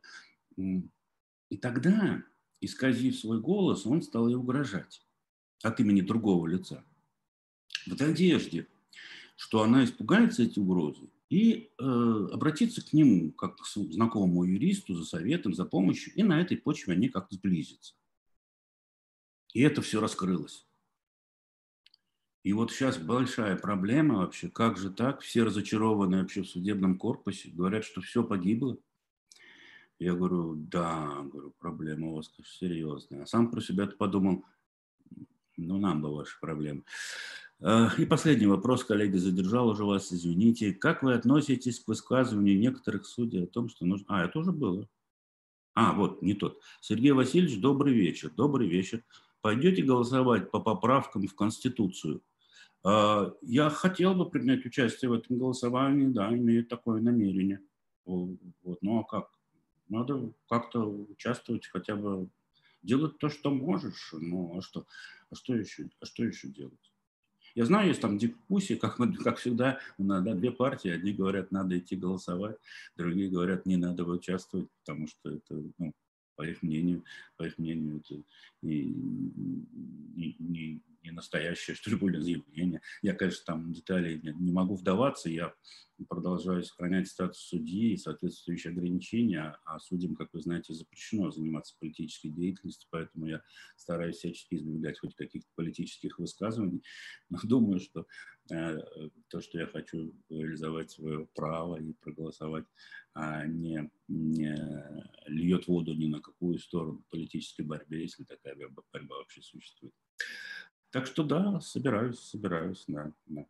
Ну что ж, коллеги, все вопросы я исчерпал. Вот э, очень большое вам спасибо, они очень интересные, некоторые очень сложные. Извините за некоторую сбивчивость, для меня этот жанр, ну, как-то необычен, я неопытный стример, вот. Ну, надеюсь, что-то полезное, может быть, вы узнали э, от меня. Э, ну, наверное, я, на этом надо заканчивать. Всем спасибо. Я не знаю, что это от меня еще требуется, Александр, или можно просто, просто разойтись? А, вот Александр Евгеньевич почему-то не слышно. А, ага. Может быть, он сейчас подключится, но в любом случае вам огромное спасибо. Это было э, очень интересно, и особенное спасибо за то, что углубились в темы личного характера, э, показали материальный пандектный шкаф. Это все было очень интересно. Э, мы вас будем очень рады видеть снова в разных проектах. Мне кажется, что э, огромный ажиотаж это сегодня вызвало. И также хочу вам передать множество благодарностей от слушателей. И один из э, зрителей сказал, что вам очень идет борода.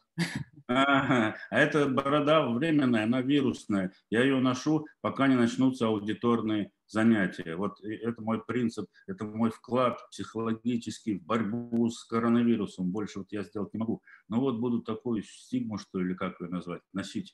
Вот э, пока не допустят меня аудитории, бороду не брею.